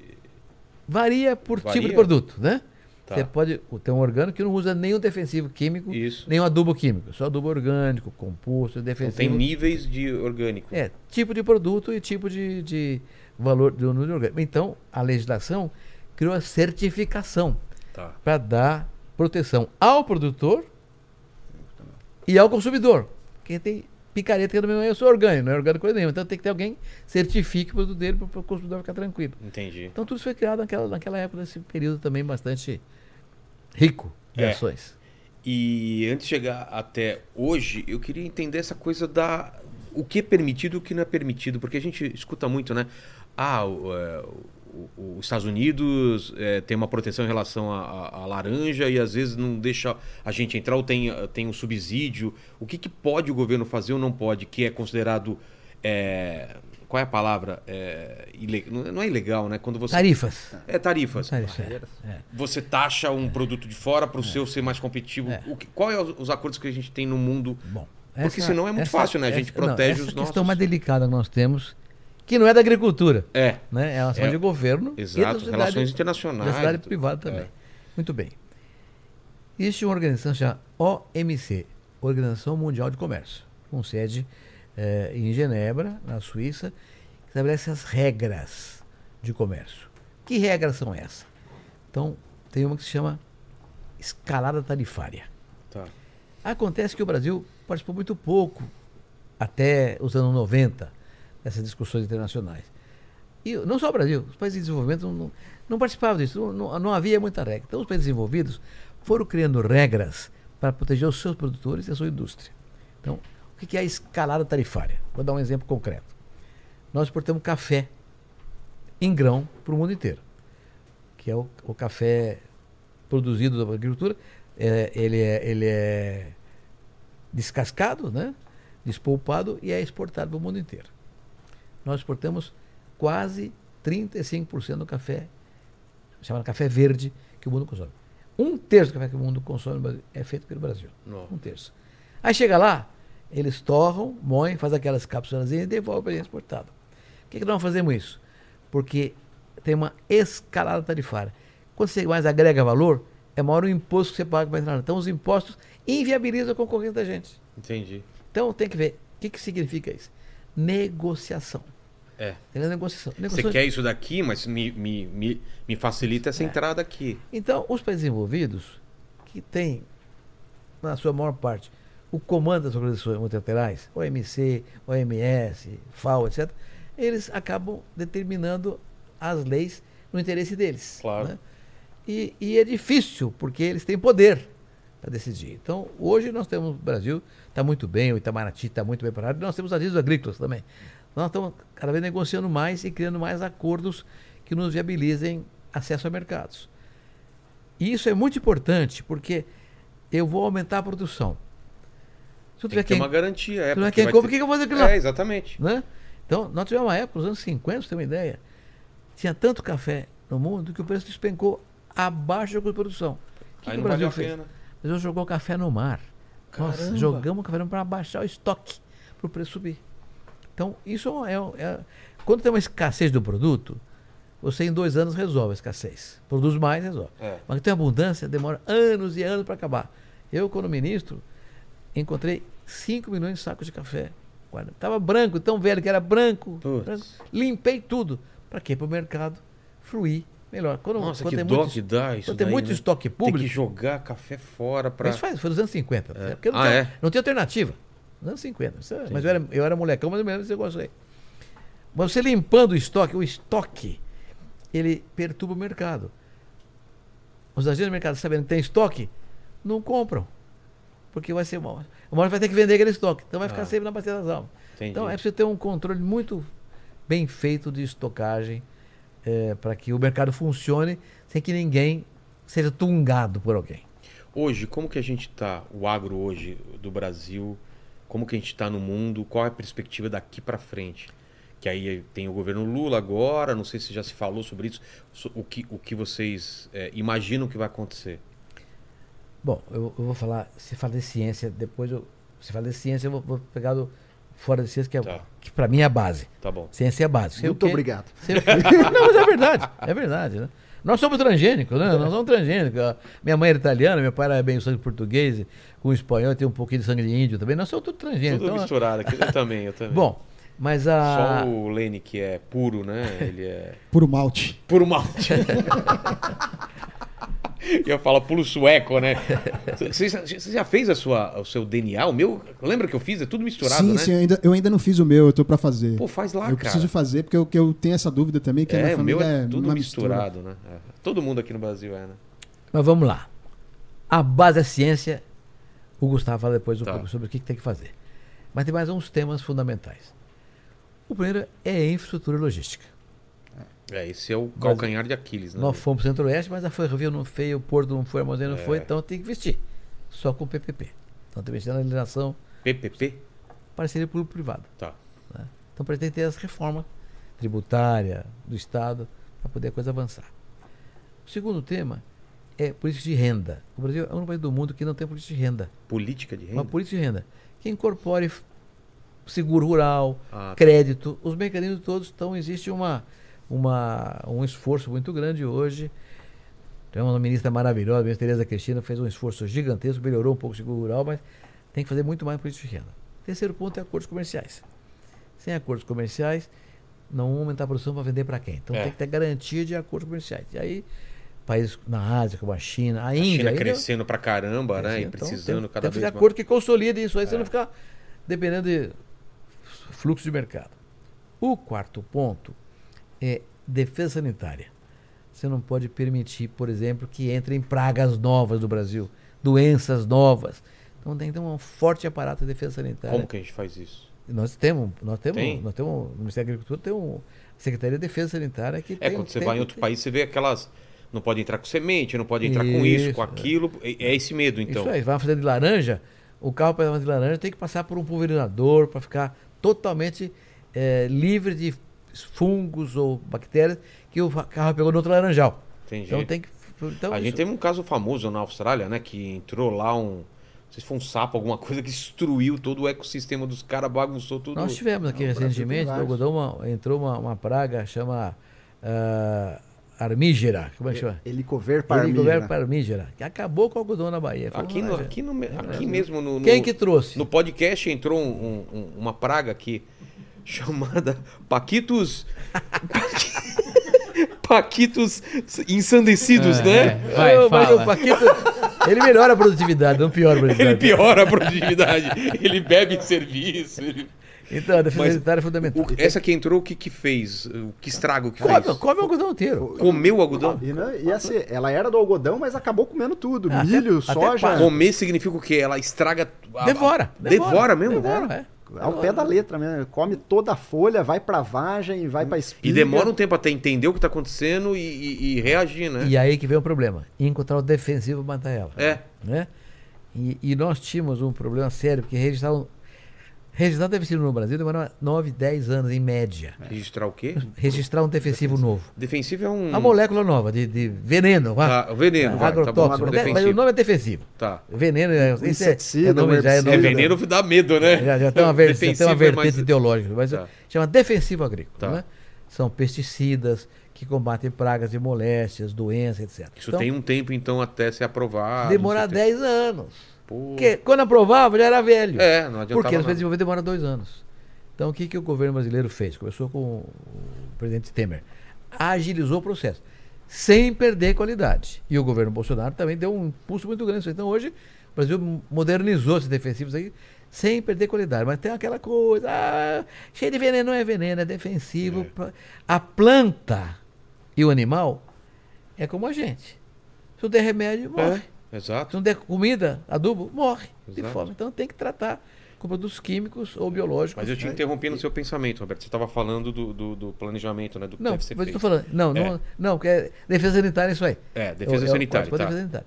Mas tudo isso agora, tecnologia, o ponto central, que vai Tá falar bom. aqui, é competitivo se tiver sustentabilidade. Uhum. Então a tecnologia hoje no Brasil, ela é espetacular, que é sustentável.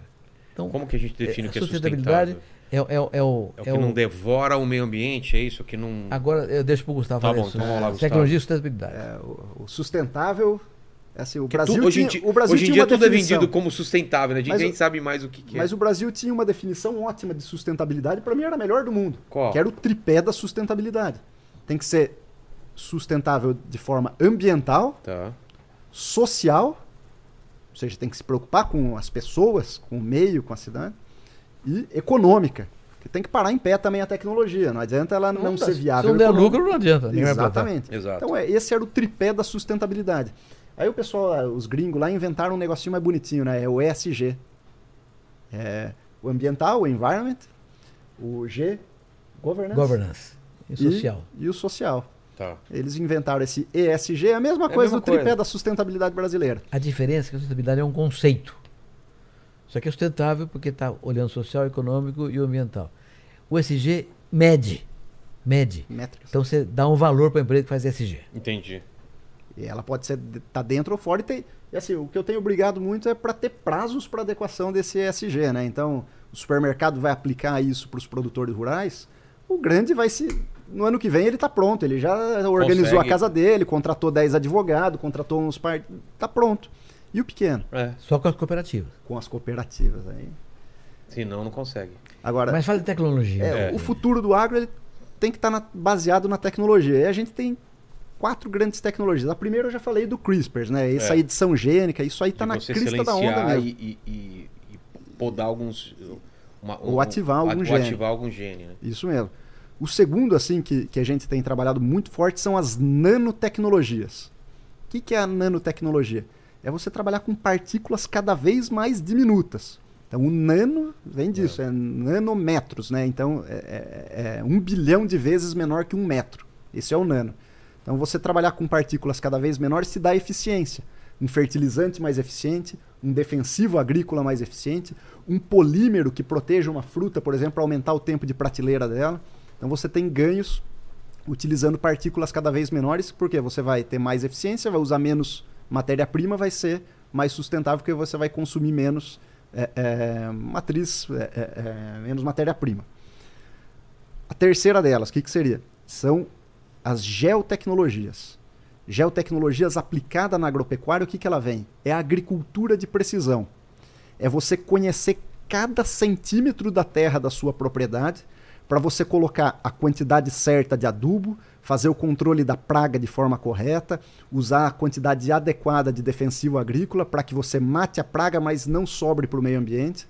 Então isso vai dar ganhos não só para o meio ambiente, mas também vai dar ganhos de competitividade para o produtor rural, que vai utilizar na dose certa, na hora certa, no momento correto. Entendi. E que no país tropical é muito importante porque a variação de solos é muito grande. Na mesma fazenda tem três, quatro tipos de solo. Então é muito importante. Exatamente. E eu destaco também a ciência de dados. Cada vez mais você tem cara de, cientista da computação atuando dentro do agro para trabalhar com o imenso volume de dados que nós estamos gerando. Hoje, cada pulverizador, cada trator, ele tem um sistema de telemetria que está captando informações em tempo real, seja do clima, seja do solo, da umidade, da fertilidade, quando que vai chover, o vento, para onde que está indo. Então, tudo isso, não basta você captar esses dados. Você tem que ter um sistema robusto que interprete esses Claro. dados e transforme o número na informação. E a informação apoia a tomada de decisão do produtor rural. Então, tudo isso tem que estar trabalhado junto. E, por fim, eu destaco um papel que o Roberto Rodrigues já mencionou, que é a imagem. Para a gente conseguir abrir novos mercados, mas principalmente para manter os mercados que nós temos abertos hoje do agro, nós exportamos para mais de 200 países, abrimos no- no- no- nos últimos anos com a ministra Tereza Cristina mais de 100 mercados para novos produtos no Brasil, brasileiros no mundo inteiro, a gente precisa ter uma imagem boa. É, tem aquele ditado, né? nós somos caipira, né, Roberto? Tem- não basta você ser virgem, né? Você tem que parecer virgem também. Então é a mesma coisa o agro. Não basta você ser sustentável. Você tem que parecer Entendi. sustentável. Você tem que se vender sustentável. O cara tem que saber que aqui no Brasil, cada saco de soja que sai daqui, cada quilo de carne que sai do Brasil, tem vegetação nativa em pé dentro da propriedade rural. Porque nós temos um Código Florestal brasileiro que permite que um terço do Brasil seja preservado dentro das propriedades rurais. É um caso único no mundo, Por lei. por lei. Por lei. Ele tem que cumprir. Mas o pessoal sabe disso? Isso chega lá fora? Tem, é o nosso papel de vender melhor é, a nossa porque- conversa. Porque, porque a gente vê lá fora o pessoal, ah, vocês não cuidam da, das suas florestas. Tem, tem essa, essa, lin, essa, essa linha de pensamento. Como a Não, gente combate Tem um isso? problema. É. Agora eu vou falar a verdade. Né? Nós discutimos muito o tempo inteiro. Infelizmente, tem desmatamento ilegal.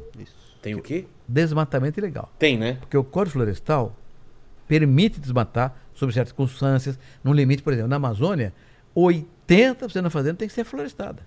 Entendi. Aqui no Sul é 20%, mas lá é 80%. Se, se, 81%, Isso quer dizer o quê? Se eu for. se você, se você cortar ilegalmente, você está tá, tá sujeito às penas da lei. Você- Então, o que aconteceu no Brasil é que, infelizmente, o desmatamento ilegal aumentou. Então, Entendi. tem que acabar com o que é ilegal. Desmatamento ilegal. E como que acaba isso? Incêndio É com- criminoso. É, é com mais gente fiscalizando. Não, mais gente, mais máquina, mais satélite. ah, né? satélite, né? É impossível, né? Você. E Uma área é- tão e- grande. E é difícil. É, é dificílimo.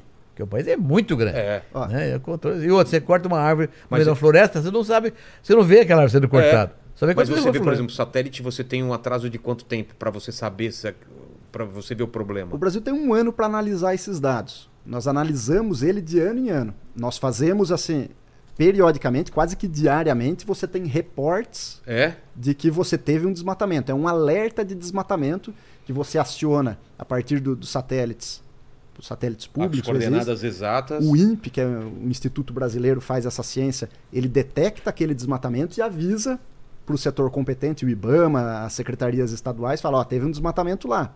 Ele vai dando esses alertas. Entendi. Ao final de cada ano, você tem o PRODES que indica qual foi o desmatamento do último ano. Aliás, saiu semana passada o dado do desmatamento do Brasil. Ele caiu 11% em relação ao ano anterior. Então teve uma ligeira queda Tá. no desmatamento no último ano. Mas o que, que eu quero salientar é o seguinte: quantos desmatamentos o Brasil tem por ano? Porque a gente soube no último PRODES que a gente teve ali algo em torno de, de, de 13, 14 mil quilômetros quadrados desmatados. Mas quantos desmatamentos isso aí é?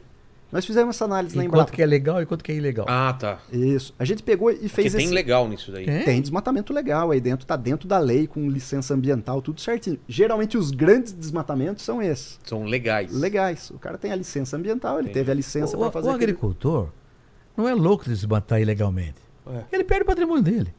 Então, quem desmata não é agricultor, é aventureiro. Quem invade terra não é agricultor, é aventureiro. Quem invade terra pública para desmatar é madeireiro. é- Então, a verdade é que tem, é que tem uma. Separar o crime. Mas quem, mas quem paga o preço é o agricultor. É. Por quê? Porque no comércio fome.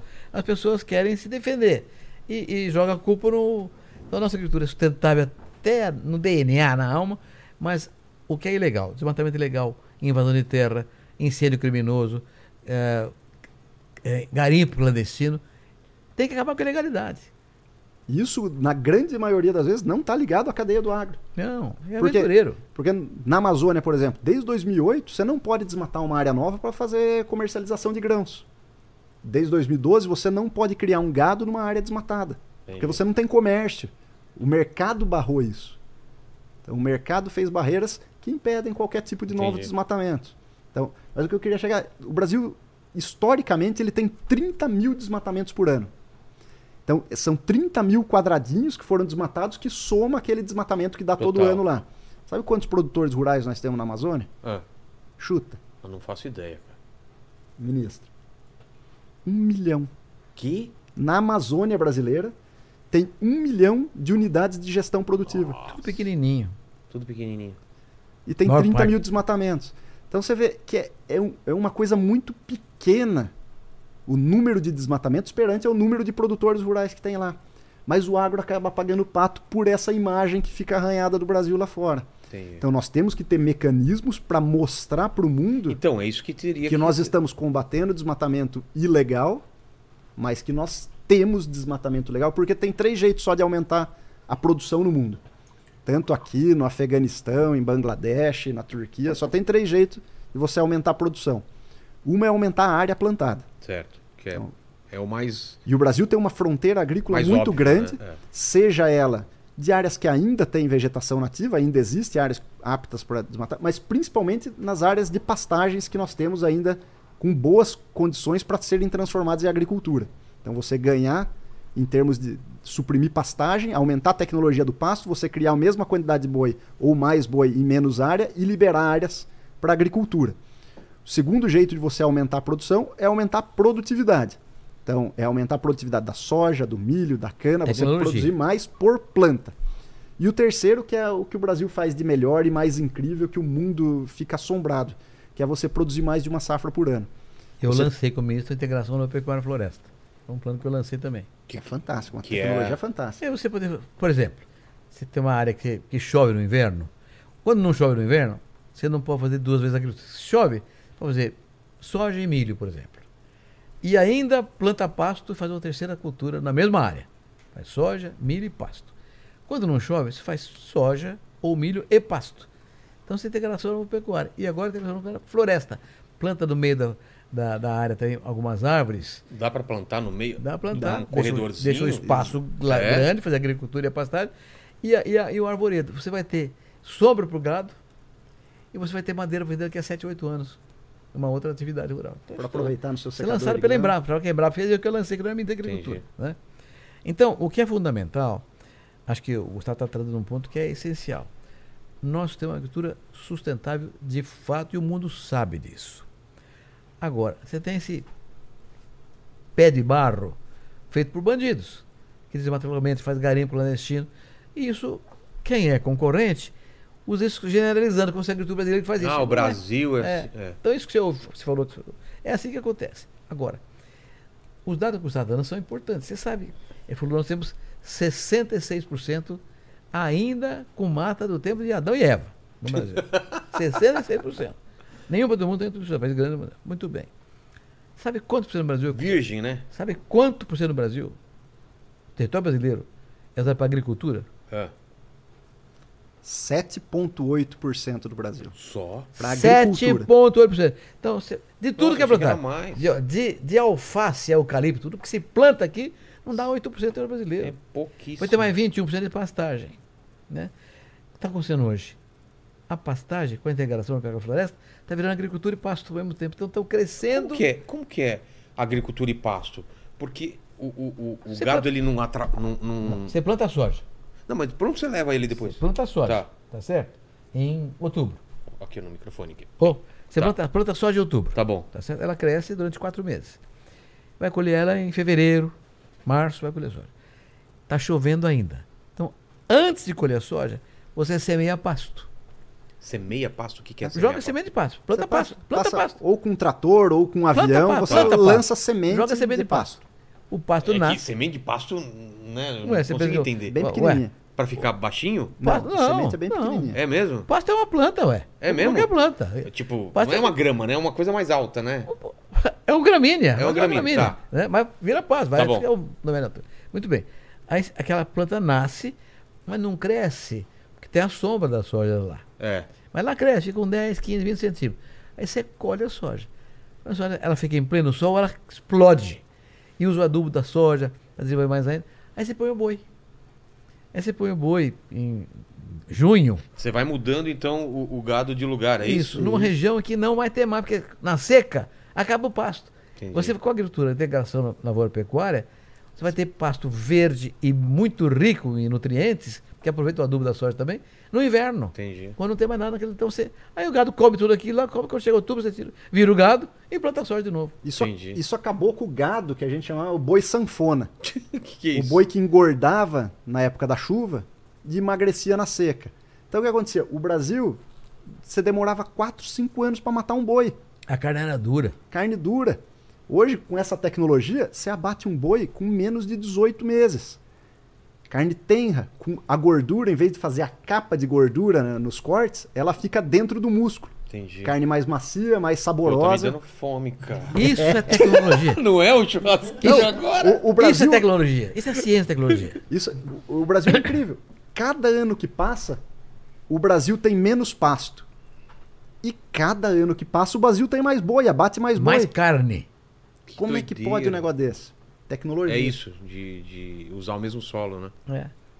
Ô, Lênis, e aí? O Olha, Lênis tá prestando atenção tô, aí, tô. cara. Como Já- ele já- tava aqui. Ele conhece a Ele é do agricultura. ar. eu já agro, bati, eu já Ele bati mal papão com É mesmo? aqui, porque Você a- manja das paradas? a minha família, ela veio do interior, né? Então, De meu- onde? é, por exemplo, meu pai, a família é de Cafelândia. Perto e- lá de Penápolis, aquela É, região lá, né? E meu pai, ele, ele, ele, ele, ele colheu é, algodão, né? Meu pai também colheu roça, algodão. colheu algodão, minha mãe também. Detonava a mão na época, né, É, é. E a minha avó, da parte de- da minha mãe, ela trabalhava Você na quer uma feira piada de e tal. tiozão? Quer? Que meu pai sempre falou? Qual a melhor coisa pra você plantar? Algodão? É, Por quê? porque sempre algum dão. Boa, Desculpa, tá, eu- gente? Essa, Desculpa, essa eu desculpa. vou levar pro Meu churrasco. pai, meu pai sempre conta essa, tá? Pode falar. Aí, ó, tem umas, tem umas perguntas aqui. é, eu vou, eu vou, vou fazer uma pergunta a, a mais estranha de todas que eu percebi aqui. Eita. Que é, é que o Léo Dias ele perguntou o seguinte: qual a relação do agro brasileiro O Léo Dias? O Léo Dias? É, eu Ou acho é um que- outro Léo Dias? Eu acho que é um outro Léo Dias, mas enfim. Ele tá falando assim, qual que é a relação do agro brasileiro com criptomoedas? Eu achei interessante Ué? essa pergunta. Não sei. A relação de qualquer outra atividade. É. Criptomoedas usa em qualquer atividade, não é na agricultura. É, um- é, um- Tem é uma um- relação Tem uma- intrínseca, né? Não É um, sei. é, é, é, um- é, um- é um, é um mecanismo financeiro para qualquer atividade econômica. A agricultura também entra, mas não é. Não, é, não tem nenhuma relação específica da agricultura com criptomoedas. Boa, Ó, boa. Eu, vou, eu vou dar um exemplo aí do que faz uns quatro anos, foi, foi antes da pandemia. Passou um, um- um cara lá, um investidor lá na Embrapa Territorial e perguntou se seria possível lastrear as criptomoedas com a vegetação nativa brasileira. Hã? Olha só que doideira. Eu falei que era super possível, porque é auditável. Você pode auditar por imagem de satélite, você vê se aquela vegetação está lá ou não. E ele tem um, um lastro ali, né? Então era possível. Mas eu, infelizmente, perdi o contato com ele. Não sei se isso aí andou ou não. Acho que não, porque eu nunca mais ouvi falar dessa ideia. Ó, o, o Eduardo Pérez, e teve uma outra pessoa que perguntou, ah, o, o, o Denilson. é, o novo governo a- apresenta ameaça de fato ao agro brasileiro ou foi só um, um descontrole ideológico por parte deste governo atual, né? E aí é, é a mesma pergunta do Eduardo também que ele fala é, sobre o novo presidente, se, se ele, se ele é, é- é melhor para o agronegócio ou, ou enfim.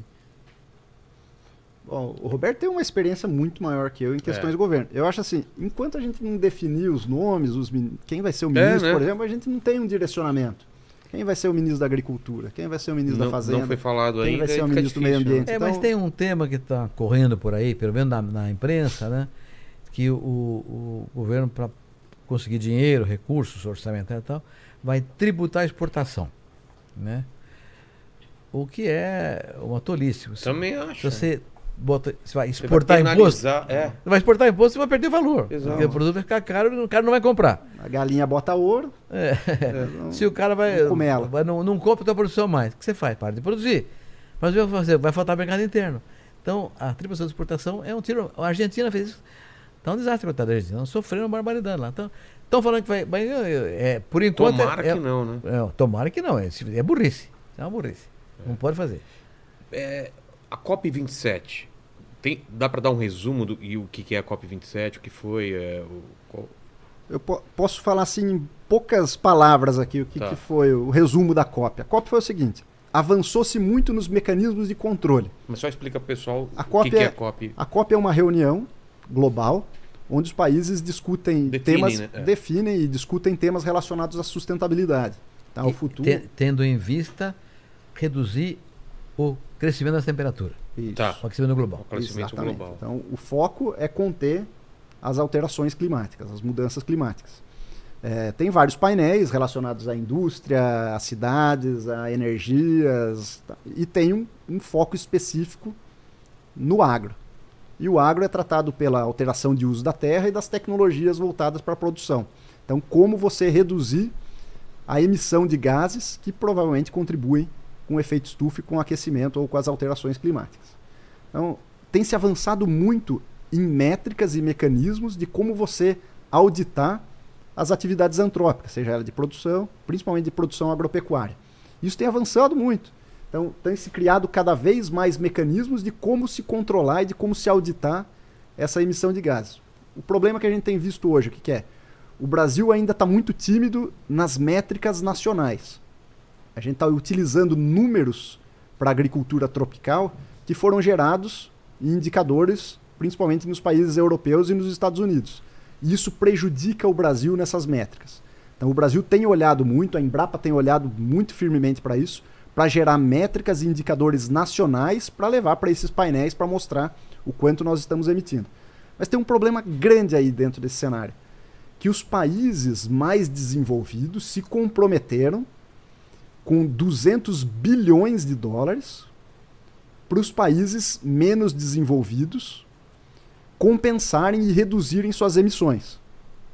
E esse ponto Tudo um central. não- Crédito, né? Exatamente. E esse ponto central não tem avançado nas discussões.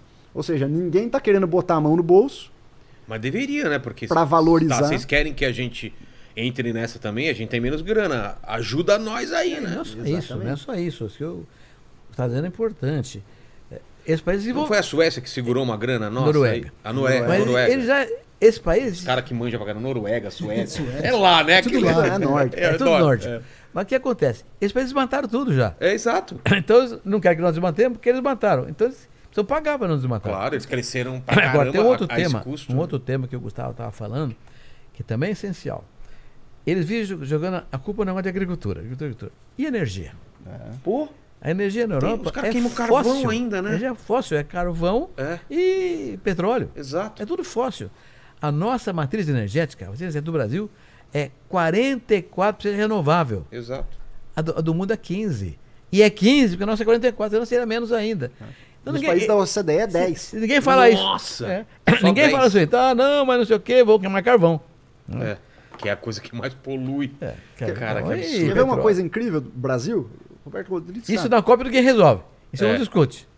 Quando, quando Mas a gente pega a nossa matriz mas- energética, Mas se você fosse só antes de ir para esse assunto da COP27, é isso mesmo. não tem só mais um detalhezinho Tá, da COP tá ainda, bom. mas da matriz energética nossa, 17% dela, 17% da matriz energética brasileira, sabe de onde vem? Hidrelétrico. Do setor sucroalcooleiro. O que, que é isso? É a cana de açúcar, com o etanol e com a queima do bagaço para cogeração de energia. Queima do bagaço. É. Que O doideira. baga- a, a cana é Ela um espremida, canudo é. cheio de água doce. É. Aí é, é esmagado. Você põe aqui, ele separa Certo. o líquido, que vira uma garapa, depois é concentrado e vira Ah, tá açúcar. me dando fome e vontade de tomar uma garapa agora, olha só. E o bagaço, Pastel! e o bagaço é queimado para movimentar Gerar. a própria usina. Olha só. Só que hoje a tecnologia cresceu tanto que sobra energia. Então essa energia é vendida. Tá Caramba. dizendo. Então, quando você soma o etanol mais a cogeração de energia pela queima do bagaço, dá 17% da matriz energética brasileira. E com álcool É mais- dá 19. A hidrelétrica é quanto? É mais que a soma de todas as hidrelétricas. Sério? É? Sim. Itaipu, Ilha Solteira, tudo somado, dá menos do que a agricultura da energia no Brasil. Caramba, não E sabia. está crescendo, porque agora nós estamos fazendo, usando esterco de, de galinha, de porco, fazendo biometano na energia também, na Entendi. própria fazenda. Mas isso não tem o, não tem um lado negativo? Não, Nenhum. ao de contrário. emissão de alguma coisa? Ao Não? contrário, está reduzindo a emissão. Você está Ah, é? tirando metano e fazendo ele queimar para você Virar energia. Que maravilha, cara. O sebo do boi hoje, você não perde um sebo de boi. É biodiesel Transforma tudo para biodiesel. puro, de alta qualidade. Mas você falou que faltava um aspecto da. da- O último aspecto da COP que preocupou muito, esse eu fiquei muito preocupado mesmo, foi quando as grandes traders do mundo, então, é, não vou citar o nome delas, claro, Tá. né? mas as grandes traders, o que, que eles fazem? Eles compram grãos e exportam, fazem o comércio internacional de grãos. Elas se juntaram, todas elas, para pensar num mecanismo de proibir qualquer tipo de desmatamento no Brasil, seja ele legal ou ilegal. Do consumidor deles. Então, Entendi. eles estão querendo ir, ir além da lei brasileira, infringir uma, ir além da lei brasileira e penalizar produtores rurais brasileiros que estão cumprindo com a nossa legislação vigente. Você desmatou legalmente? O Brasil permite. O cara não quer nem legalmente, quer dizer. E eles usam da força deles comercial e falam, aí então não vou comercializar seus grãos. Exatamente. Não, e isso é um outra, e outra, e vão falar assim, não, o teu grão é de desmatamento. E não é. Prova que não é, não, prova que é. É. Então É. você cria um, você cria um clima maluco, né? E mais, Mas em que ponto Você- você tá nisso? Tá nesse impasse ainda? tá nesse impasse e assim, criou-se essa conversa e a partir daí eles vão discutir ao longo desse ano todo se é possível fazer uma auditoria para proibir, para coibir esse, Que absurdo. esse E tem outra coisa que não avançou também, porque uma das coisas que a COP objetiva é exatamente a descarbonização. Ou seja, produzir menos carbono. Né? Então tem que criar um mercado de carbono. Então não fala mercado de carbono, mas o mercado, até agora é muito pequeno o mercado de carbono. Mas existe, né? Então, existe, mas ainda é pequeno diante do horizonte que nós podemos fazer no Brasil e no mundo inteiro. Né? Eh, então, no ano passado, com a 26, ficou definido que nesse ano se definiu quem seria a autoridade do mercado de carbono. E não foi definido. Então, continua o mercado de carbono ainda incerto. Entendi. E pode ser uma renda enorme, porque nós fazemos sequestro de carbono. Com floresta, com integração no pecuário floresta, nós fazemos, nós fazemos sequestro de carbono. Sequestro de carbono é o quê? Explicando bem de forma. Vamos lá. Um negócio chama arroto do boi. O boi tem uma fermentação entérica. Então ele, Ele emite- arrota? Ele arrota. E, e É aquele um gás- ruminante. É um ruminante. Aquele, e aquele é metano. Bafo de É metano. grama, sei lá. Então, se você considerar o boi sozinho, ele é um emissor de gás de efeito de estufa. GEE. Tá. Gás de efeito de estufa. Que é o CO2, que é o metano, que tem outros gases de efeito de estufa. Mas, se você plantar um pasto bem formado, uma agricultura de pasto, Você compensa isso? o pasto sequestra carbono da atmosfera e imobiliza no chão. Sequestrar significa o quê? Tira, tira o CO2, Da tira, atmosfera. Ah, tipo, não Tira deixa do ar. isso. Não, tira do ar. Tira do ar. Então, limpa o ar. Entendi. assim, tá, limpa o ar. o ar. Então, se você somar o que o pasto limpa do que o boi emite, o saldo é positivo. Ah, entendi. Nós sequestramos mais do que Do emitimos. emitimos. Então, a nossa pastagem, nossa pecuária é descarbonizante. O trigo descarboniza. Entendi. Então, isso que nós temos é essencial. Mas tem que medir isso aí. Eu, eu sou professor de Túlio Vargas, da FGV, coordenador de agricultura da FGV. Criamos ano passado lá um observatório de bioeconomia. A bioeconomia é outra coisa espetacular na linha do que ele está dizendo de tecnologia. Né? A Amazônia, por exemplo, tem uma bioeconomia enorme. Pode ter produtos vegetais, que, medicamentos, farmacêuticos, para cremes de beleza. Né? Isso é bioeconomia. Então tem que ter uma bioeconomia que gere riqueza ao povo que está lá. Então estamos estudando isso na, Getúlio Vargas. E também fazendo as métricas. Mas tem que definir o mercado, quem é que vai controlar esse mercado. Para que a métrica, como ele falou aqui há pouco, a Europa cria uma métrica para soja, lá é uma, a nossa que é outra. A métrica de boi deles é outra diferente da nossa. Então eles, ficam criando mecanismos que nos inviabilizem eh, na debate. Então eu quero criar métricas brasileiras junto ao Embrapa, para nós irmos na mesa de discussão com a métrica cientificamente comprovada. Discutir com eles. Aí fica mais fácil de mostrar número, olha aqui. Não é mais fácil, mas pelo menos temos alguma coisa para mostrar com clareza científica. Né? Entendi. A briga será permanente sempre, porque Sim. é o rico São contra o pobre. são interesses. de- É o rico contra o pobre sempre. né? O- a fábula do, do leão e da, ovelha, né? É. Famosa, né? Fala, Lênis. Ó, o Samuca Ramos aqui, ele mandou um salve, professor Roberto Rodrigues e meu grande amigo Guga. Samuca Ó. Ramos Alves. É, Samuca. Obrigado, Samuca. Um Grande abração pra abraço. você. E o Rafael Severino, ele pediu para falar sobre o trigo do oeste da Bahia. Isso é muito bacana, cara. O trigo. Posso falar? Claro. O trigo, Deve. trigo é o seguinte, é, o o Jorge Lemans, que é nosso chefe da Embrapa Trigo lá de Passo Fundo, é, ele com a equipe dele, junto com o pessoal da Embrapa Cerrados também, com o Sebastião Pedro, a Embrapa como um todo, uma rede de pesquisa muito grande, começou a estudar o trigo. Nós tínhamos aquele problema de sermos, sermos grandes importadores de trigo. Então a gente começou a testar variedades de trigo e tentar plantar ela em lugares diferentes. E criar variedades novas. E novas variedades, adaptadas para qual região? Cerrado. De novo, o Cerrado. É. Para ser uma alternativa. O- No Brasil hoje predomina uma dobradinha que é o, O milho Cerrado e é o depois a segundo soja. maior bioma? O primeiro é a Amazônia, o Isso. segundo é o, é o segundo maior bioma. É. É, o que predomina, o sistema de produção que predomina no Brasil é a dobradinha soja-milho. Soja no verão e o milho na entre-safra, ele pegando aquele fim das chuvas. Tá. Qual que é a estratégia de posicionar o trigo nessa época de inverno?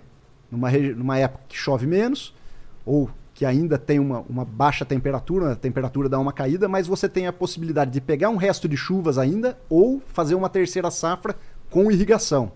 Então o que, que a gente conseguiu? Como pegou variedades, foi selecionando variedades de trigo que dessem produção dentro da região do Cerrado. Começou-se ali na região de Goiás, expandiu para o Ceará, oeste da Bahia, como a pergunta foi colocada, e hoje já tem trigo sendo plantado em experimentos dentro do Cerrado de Roraima, em cima da linha do Equador também.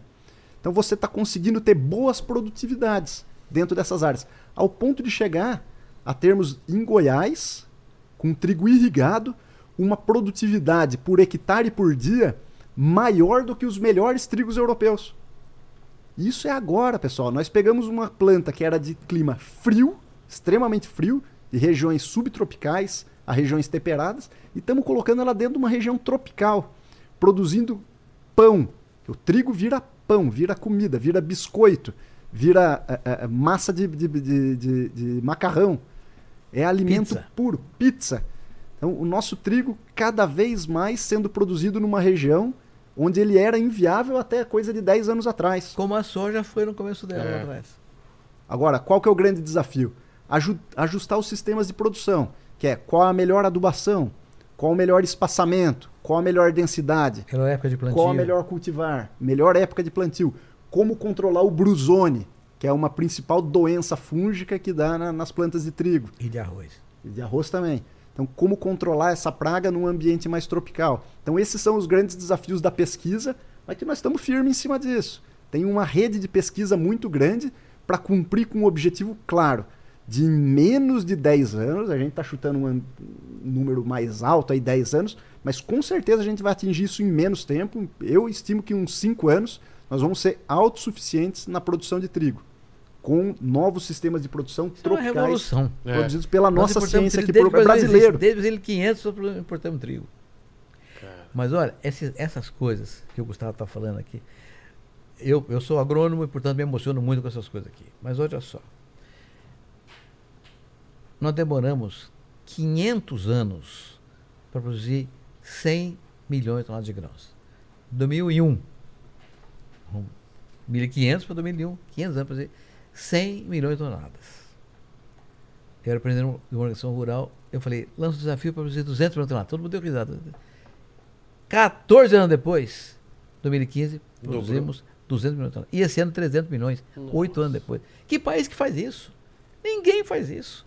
E é por isso que o mundo olha para nós e fala assim, Brasil, para segurança alimentar mundial dar certo, precisa aumentar a produção de, de comida em 20% em 10 anos.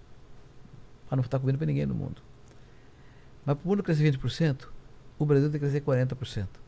Então o Brasil é olhado pelo mundo como o grande produtor de comida do, do futuro mesmo. É uma coisa espantosa que nós podemos fazer com acordos comerciais, com tecnologia, com crédito, com ah, política pública que garanta renda para o produtor rural brasileiro. E gera emprego para todo mundo. Exato. Mas olha, olha isso que fantástico. No Brasil tem 210 milhões de habitantes. Tem mais de 200 milhões de cabeças de gado.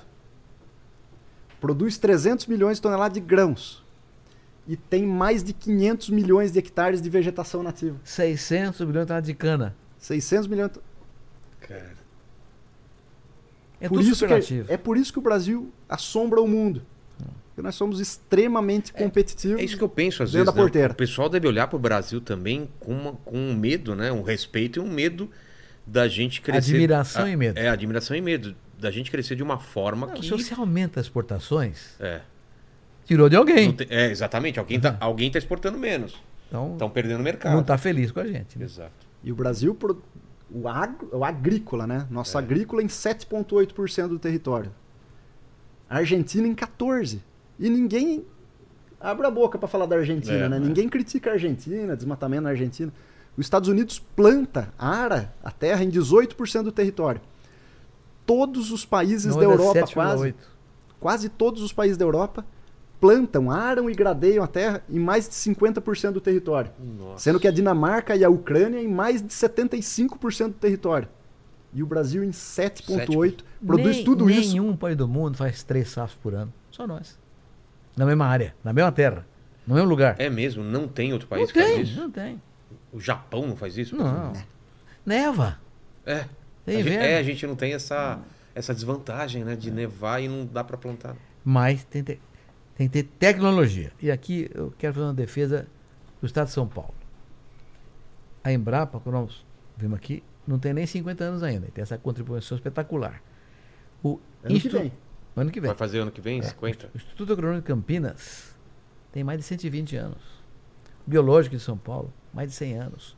O Instituto de Pesca, o Florestal, Zootecnia. o Zootecnia. São Paulo, a Escola de Piracicaba, a, a Escola de Piracicaba, a Exalc, da USP de Piracicaba, é mais antiga do que a USP. Nossa. Então, o que nós temos de pesquisa aqui em São Paulo, hoje a Embrapa, de longe, é o, é o comandante, é o, é o, é o, é o grande líder do sistema brasileiro de pesquisa pecuária. Mas São Paulo tem uma, tem uma tradição, tem muita história muito importante para contar. No café, na laranja, no milho, no arroz, no feijão, tem muita história que São Paulo conta com orgulho mesmo. Exato, exato. Não é à E que hoje é o agro mais trás. diversificado do país, né? É? São Paulo é o mais diversificado? Diversificado. Caramba. Minas também, talvez, ou não? Não, São Paulo muito São mais. Paulo é muito mais. Muito mais. Que é, é o quê? Cana, soja, laranja. O maior produtor de cana, maior Café. produtor de laranja, Frutas, laranja, Tudo. fruta, fruta, não só fruta, não só laranja. hortifruti. Não é aqui perto de Campinas. É, figo, é pêssego, Exato, é, exato. é tudo. É muita coisa. Fala, Lênis. Tem uma pergunta aqui que eu acho que já foi respondida, mas eu vou fazer porque talvez tenha mais alguma coisa a acrescentar, né? O, o- a família Storm, Stormovisk, ela está falando, tá perguntando o seguinte: em segurança alimentar, vocês acreditam que o Brasil pode ser um grande player geopolítico no futuro, justamente pelo papel global na produção de alimentos? Eu já dei a resposta agora quanto ao É. tema da OCDE, né? Que o mundo precisa ter um aumento de produção de 20% de alimentos em 10 anos para não ter fome em lugar nenhum do mundo. Para isso, ah, mas 20% para 2% por ano é moleza. Não é moleza. Não. Estados Unidos cresce 10, Canadá 9, União Europeia 12. Ninguém cresce 20%. Então, para que o mundo cresça 20%, nós temos que crescer o dobro, 40%. É. 40 E podemos. E podemos. E né? podemos. Mas tem que ter uma estratégia Total. articulada entre o público e o privado. Hoje a gente alimenta 210 milhões de habitantes nossos, mais um bilhão de bocas Fora daqui. fora daqui. Em 200 países. Em 200 países. Agora você acha que se 200 países compram, né, vai discutir a qualidade nossa? É. É porque tem qualidade, senão eu não comprava. Exato.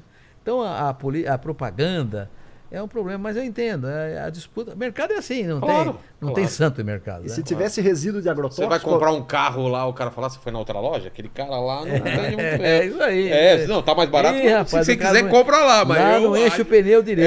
É, lá. o- então é assim, né? Cada um defendendo o seu, né? E é isso. E se tivesse resíduo de agrotóxico, alguém comprava? É, exato. Se fosse oriundo da devastação do meio ambiente, algum país comprava? Não compra. Só consegue abrir e manter mercados quem tem também essa pegada Sustentável. É, É alimento Sustentabilidade hoje é sinônimo de competitividade. com certeza. Fala, Aline. Aqui foi. Foi? Foi. É, tem algum aspecto que vocês acham que faltou, faltou aqui pra gente explicar pro pessoal que é agro, alguma coisa interessante? Fiquem à vontade aí. Não, eu acho que não tem nada para explicar. Eu acho que eu, eu, eu, se pudesse insistir Tá, vamos, vamos na- bater na, na na- tecla. naquele tema de que o, o rural e o urbano São são interligados. iguais. Eu sou produtor rural. Eu não planto nada. Se não tiver um cientista formando a variedade, não é uma fábrica fabricando trator, caminhão, equipamento, irrigação, tudo está na cidade. Então eu não planto nada sem a cidade.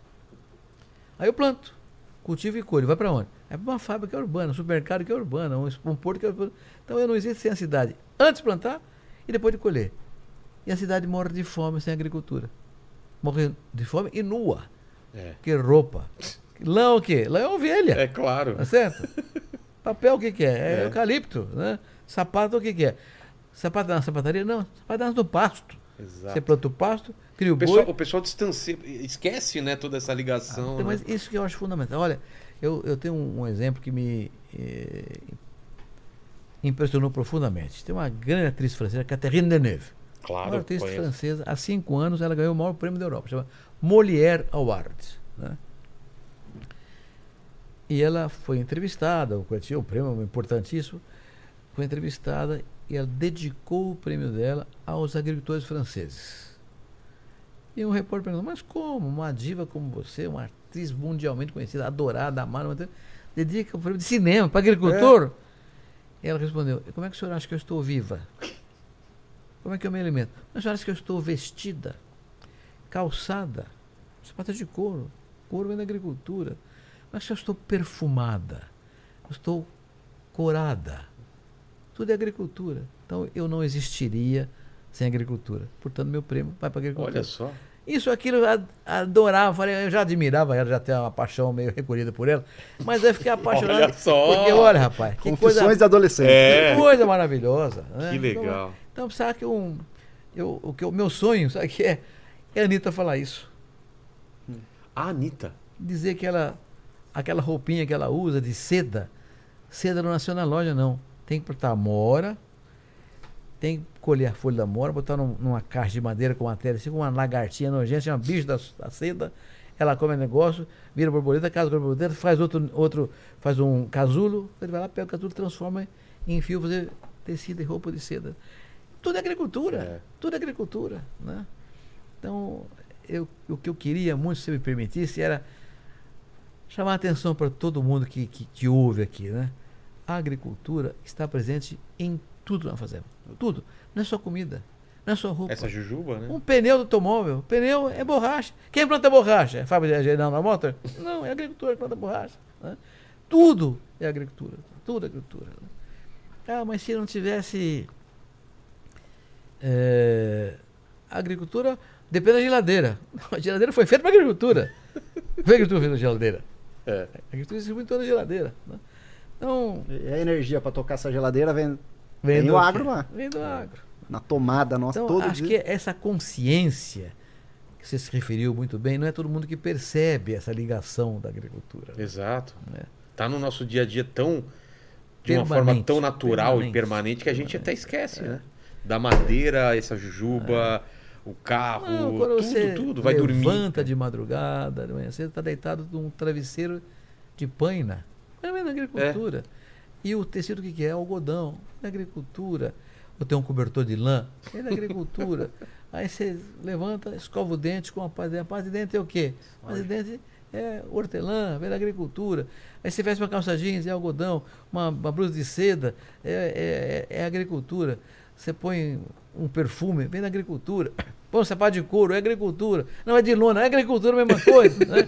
Aí toma café da manhã, é agricultura. É. Ah, Aí você pega teu carro, tocada álcool, é agricultura, pneu, é agricultura. O estofamento é couro, é agricultura. Vai transar com a sua mulher? Não, aí já não é agricultura. Latex. Latex! Boa, Guga! Olha só! Cara, essa foi rápida, hein? Mas ela é mais agrícola ainda. É. E você, Guga, tem alguma coisa que quer falar? E fica à vontade aí, cara. Faltou alguma coisa? Quer Não, reforçar alguma coisa? É mais reforçar assim essa transformação que o, que o agro viveu. Se a gente pegar assim, aquela imagem do agricultor que a gente tem o histórico, né? Monteiro Lobato, Jeca Tatu. É. Isso aí ficou no passado, cara. Aquela coisa simples, né? Sem, sem conhecimento, né? Hoje, o cara que não consegue, pelo menos, ter um nível tecnológico mínimo ali dentro da propriedade dele, ele está fora do mercado. E isso é um problema. É um problema que o Brasil tem que olhar com atenção. Porque nós, estamos, nós temos assim, um- uma disparidade muito grande entre o que a gente chama dos top farmers, né, os melhores produtores, para a média nossa geral. Tem um- uma folga de produtividade entre os melhores produtores de milho do Brasil produzem 15 mil toneladas por hectare. A média do Brasil é 5. Então nós temos um yield gap, aí uma folga. esse pessoal. Exatamente, é aproximar a média dos melhores produtores. Qual que é a chave para isso? Mais tecnologia. Nós temos- Cooperativa, né? Como Mais crédito, falou, mais crédito, pública. E é segurança para eles. né? Seguro. E- e- Porque no passado a gente tinha a extensão rural, né? Ainda existe a extensão precisa, rural né? Precisa e dela. precisava fortalecer cada vez mais isso. Extensão rural? Extensão rural é a ponte entre o cientista, então a Embrapa, os institutos de pesquisa, as universidades geram uma pesquisa. Essa pesquisa dá um resultado que, se for aplicado pelo produtor rural, vai dar ganho de produtividade. Quem é que vai levar essa- esse resultado dessa ciência para o produtor rural? Não é o cientista. É o extensionista. Entendi. Então, hoje tem a extensão pública, tem a extensão privada, que são as consultorias, e tem o papel também das lojas agrícolas, da- Cooperativas. das cooperativas, que acabam fazendo essa ponte também. Eles estão lendo artigo científico, lendo material técnico e passando no cotidiano para o produtor rural para ele aplicar dentro da propriedade rural dele. Mas o fundamental desses elos entre produção, entre pesquisa e extensão, tem o produtor rural brasileiro, que ele é ávido por ciência, ele gosta de aplicar tecnologia na propriedade dele. Ele é, ele é aberto para adoção de novas tecnologias. E esse é o, o diferencial do brasileiro. Ele está aberto a isso. É diferente. Não tem uma resistência. Por mais incrível que pareça, o produtor rural brasileiro é um dos mais jovens do mundo. Você Ah, é? é? A média dos produtores rurais brasileiros é 40, 45 anos. Na Europa já está passando dos 60, a média de idade dos produtores rurais. Então nós temos ainda um produtor rural que ainda não está tão envelhecido. E nós temos uns jovens rurais de agora que estão cada vez mais orgulhosos de trabalhar no agro. E trabalhando com internet, É, Internet. que os velhos não sabem. Exato. Hoje nós temos um ecossistema de inovação baseado em startups. Você pega Piracicaba, Campinas, por incrível que pareça, Florianópolis abriga muitas startups do agro. E também iniciativas pontuais, como em Luiz Eduardo Magalhães, na Bahia, que tem muita gente trabalhando com tecnologia, Rondonópolis, do Mato Rondon- Grosso. aplicando tecnologia na ponta do dedo, digital mesmo, para melhorar a gestão da propriedade rural, para indicar a hora exata de você fazer um controle de pragas, com base com, todas as informações que você tem à disposição. Então, cada vez mais o agro vai ser digital e cada vez mais o jovem vai ter um papel fundamental para essa transformação no campo. Para encerrar, só colhe quem planta. Então, isso é muito fácil a pessoa do- da cidade entender. Né? O, o homem é um animal sociável, né? E o homem, o que ele precisa? Amor. Como é que faz para ter amor? Planta amor. Quem planta amor, Colhe, amor. colhe amor. Quem planta ódio, colhe tempestade. A agricultura é isso. Quem planta, colhe e abastece. Perfeito. Ele parece um pouco o, o vesgo do pânico, não parece, não? Você o pessoal falou no É verdade, chat. parece mesmo. Lembra um pouco, não Lembra um lembra? pouquinho. Olha só. Lembra um pouquinho, é né? verdade. Essa nunca falaram. Nunca falaram? Eu tava vendo aqui. Mas a... Se alguém falasse que parecia o Samuel Rosa, eu ia ficar chateado. hein, Putz, velho? parece também, né? Se deixar, se deixar que a franjinha. Cabelinho um pouquinho Vou mais preto. deixar a vida me levar. Mas olha, muito obrigado. Obrigado vocês, Roberto e Guga. Obrigado Prazer demais, mesmo. cara. E eu, eu queria é, agradecer a vocês, agradecer ao, ao, Lene e o Paquito, vocês que estão aqui até agora, né? E, e o Paquito, você prestou atenção no papo? Eu prestei, mas eu queria mandar você prestar atenção no nosso patrocinador também. Sim, lembrar- calma, eu quero que você fale aí. o que- Olha o Paquito, Paquito.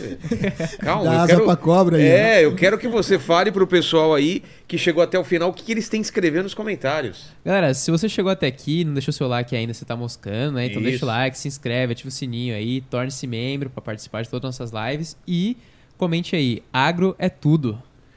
Não, então, eu, eu, eu ia sugerir outra coisa, Meu né? livro tem um livro chamado Agro é Paz. É Agro é Paz. Paz. Eu ia sugerir aí plantando. É, como que você, que, que você falou, Roberto? Planta, o, que você planta, você colhe, né? Só colhe quem planta. Exatamente. Só colhe quem Pode planta. ser. Escreva nos comentários, só colhe quem planta. E, e por que, que eu tô mudando, Paquito? Porque eu vou encerrar aqui, é, falar do nosso patrocinador e encerrar com vocês, para vocês falarem agro é e vocês aí coloquem a palavra que você quiser, a frase que quiser, encerrando aí. Mas, ô Lene, é, vamos falar então da, da Somos Coop. É isso aí. Cop, né? Somos Cop. Cop de cooperativa. De cooperativa. E a- o link tá aí, manda aí o serviço e eu vou encerrar com eles aqui depois. O link tá na descrição, então é só você dar uma olhadinha lá, dar uma passadinha, tá Tem lá. as informações. Tem as informações todas pra você lá e o site que é o cadê aqui? Deixa eu achar. É o somos.cop.br. É somos.cop com Cop, dois Os, que nem tá aí. É, que nem tá ali, ponto .br. Exato. E aí? Guga, agro é? Pô, agro é tech, e se agro é tech, pensou em tecnologia pro agro, pensou em Embrapa. Tá. E é- agro é Agro é paz. paz. Não há paz onde houver fome. Exato. Perfeito. Perfeito. Obrigado demais, gente. Obrigado a você. Fiquem na paz aí então, né? Como ele falou, fiquem na paz, fiquem no agro então. Até mais. Me deu fome, hein? Valeu.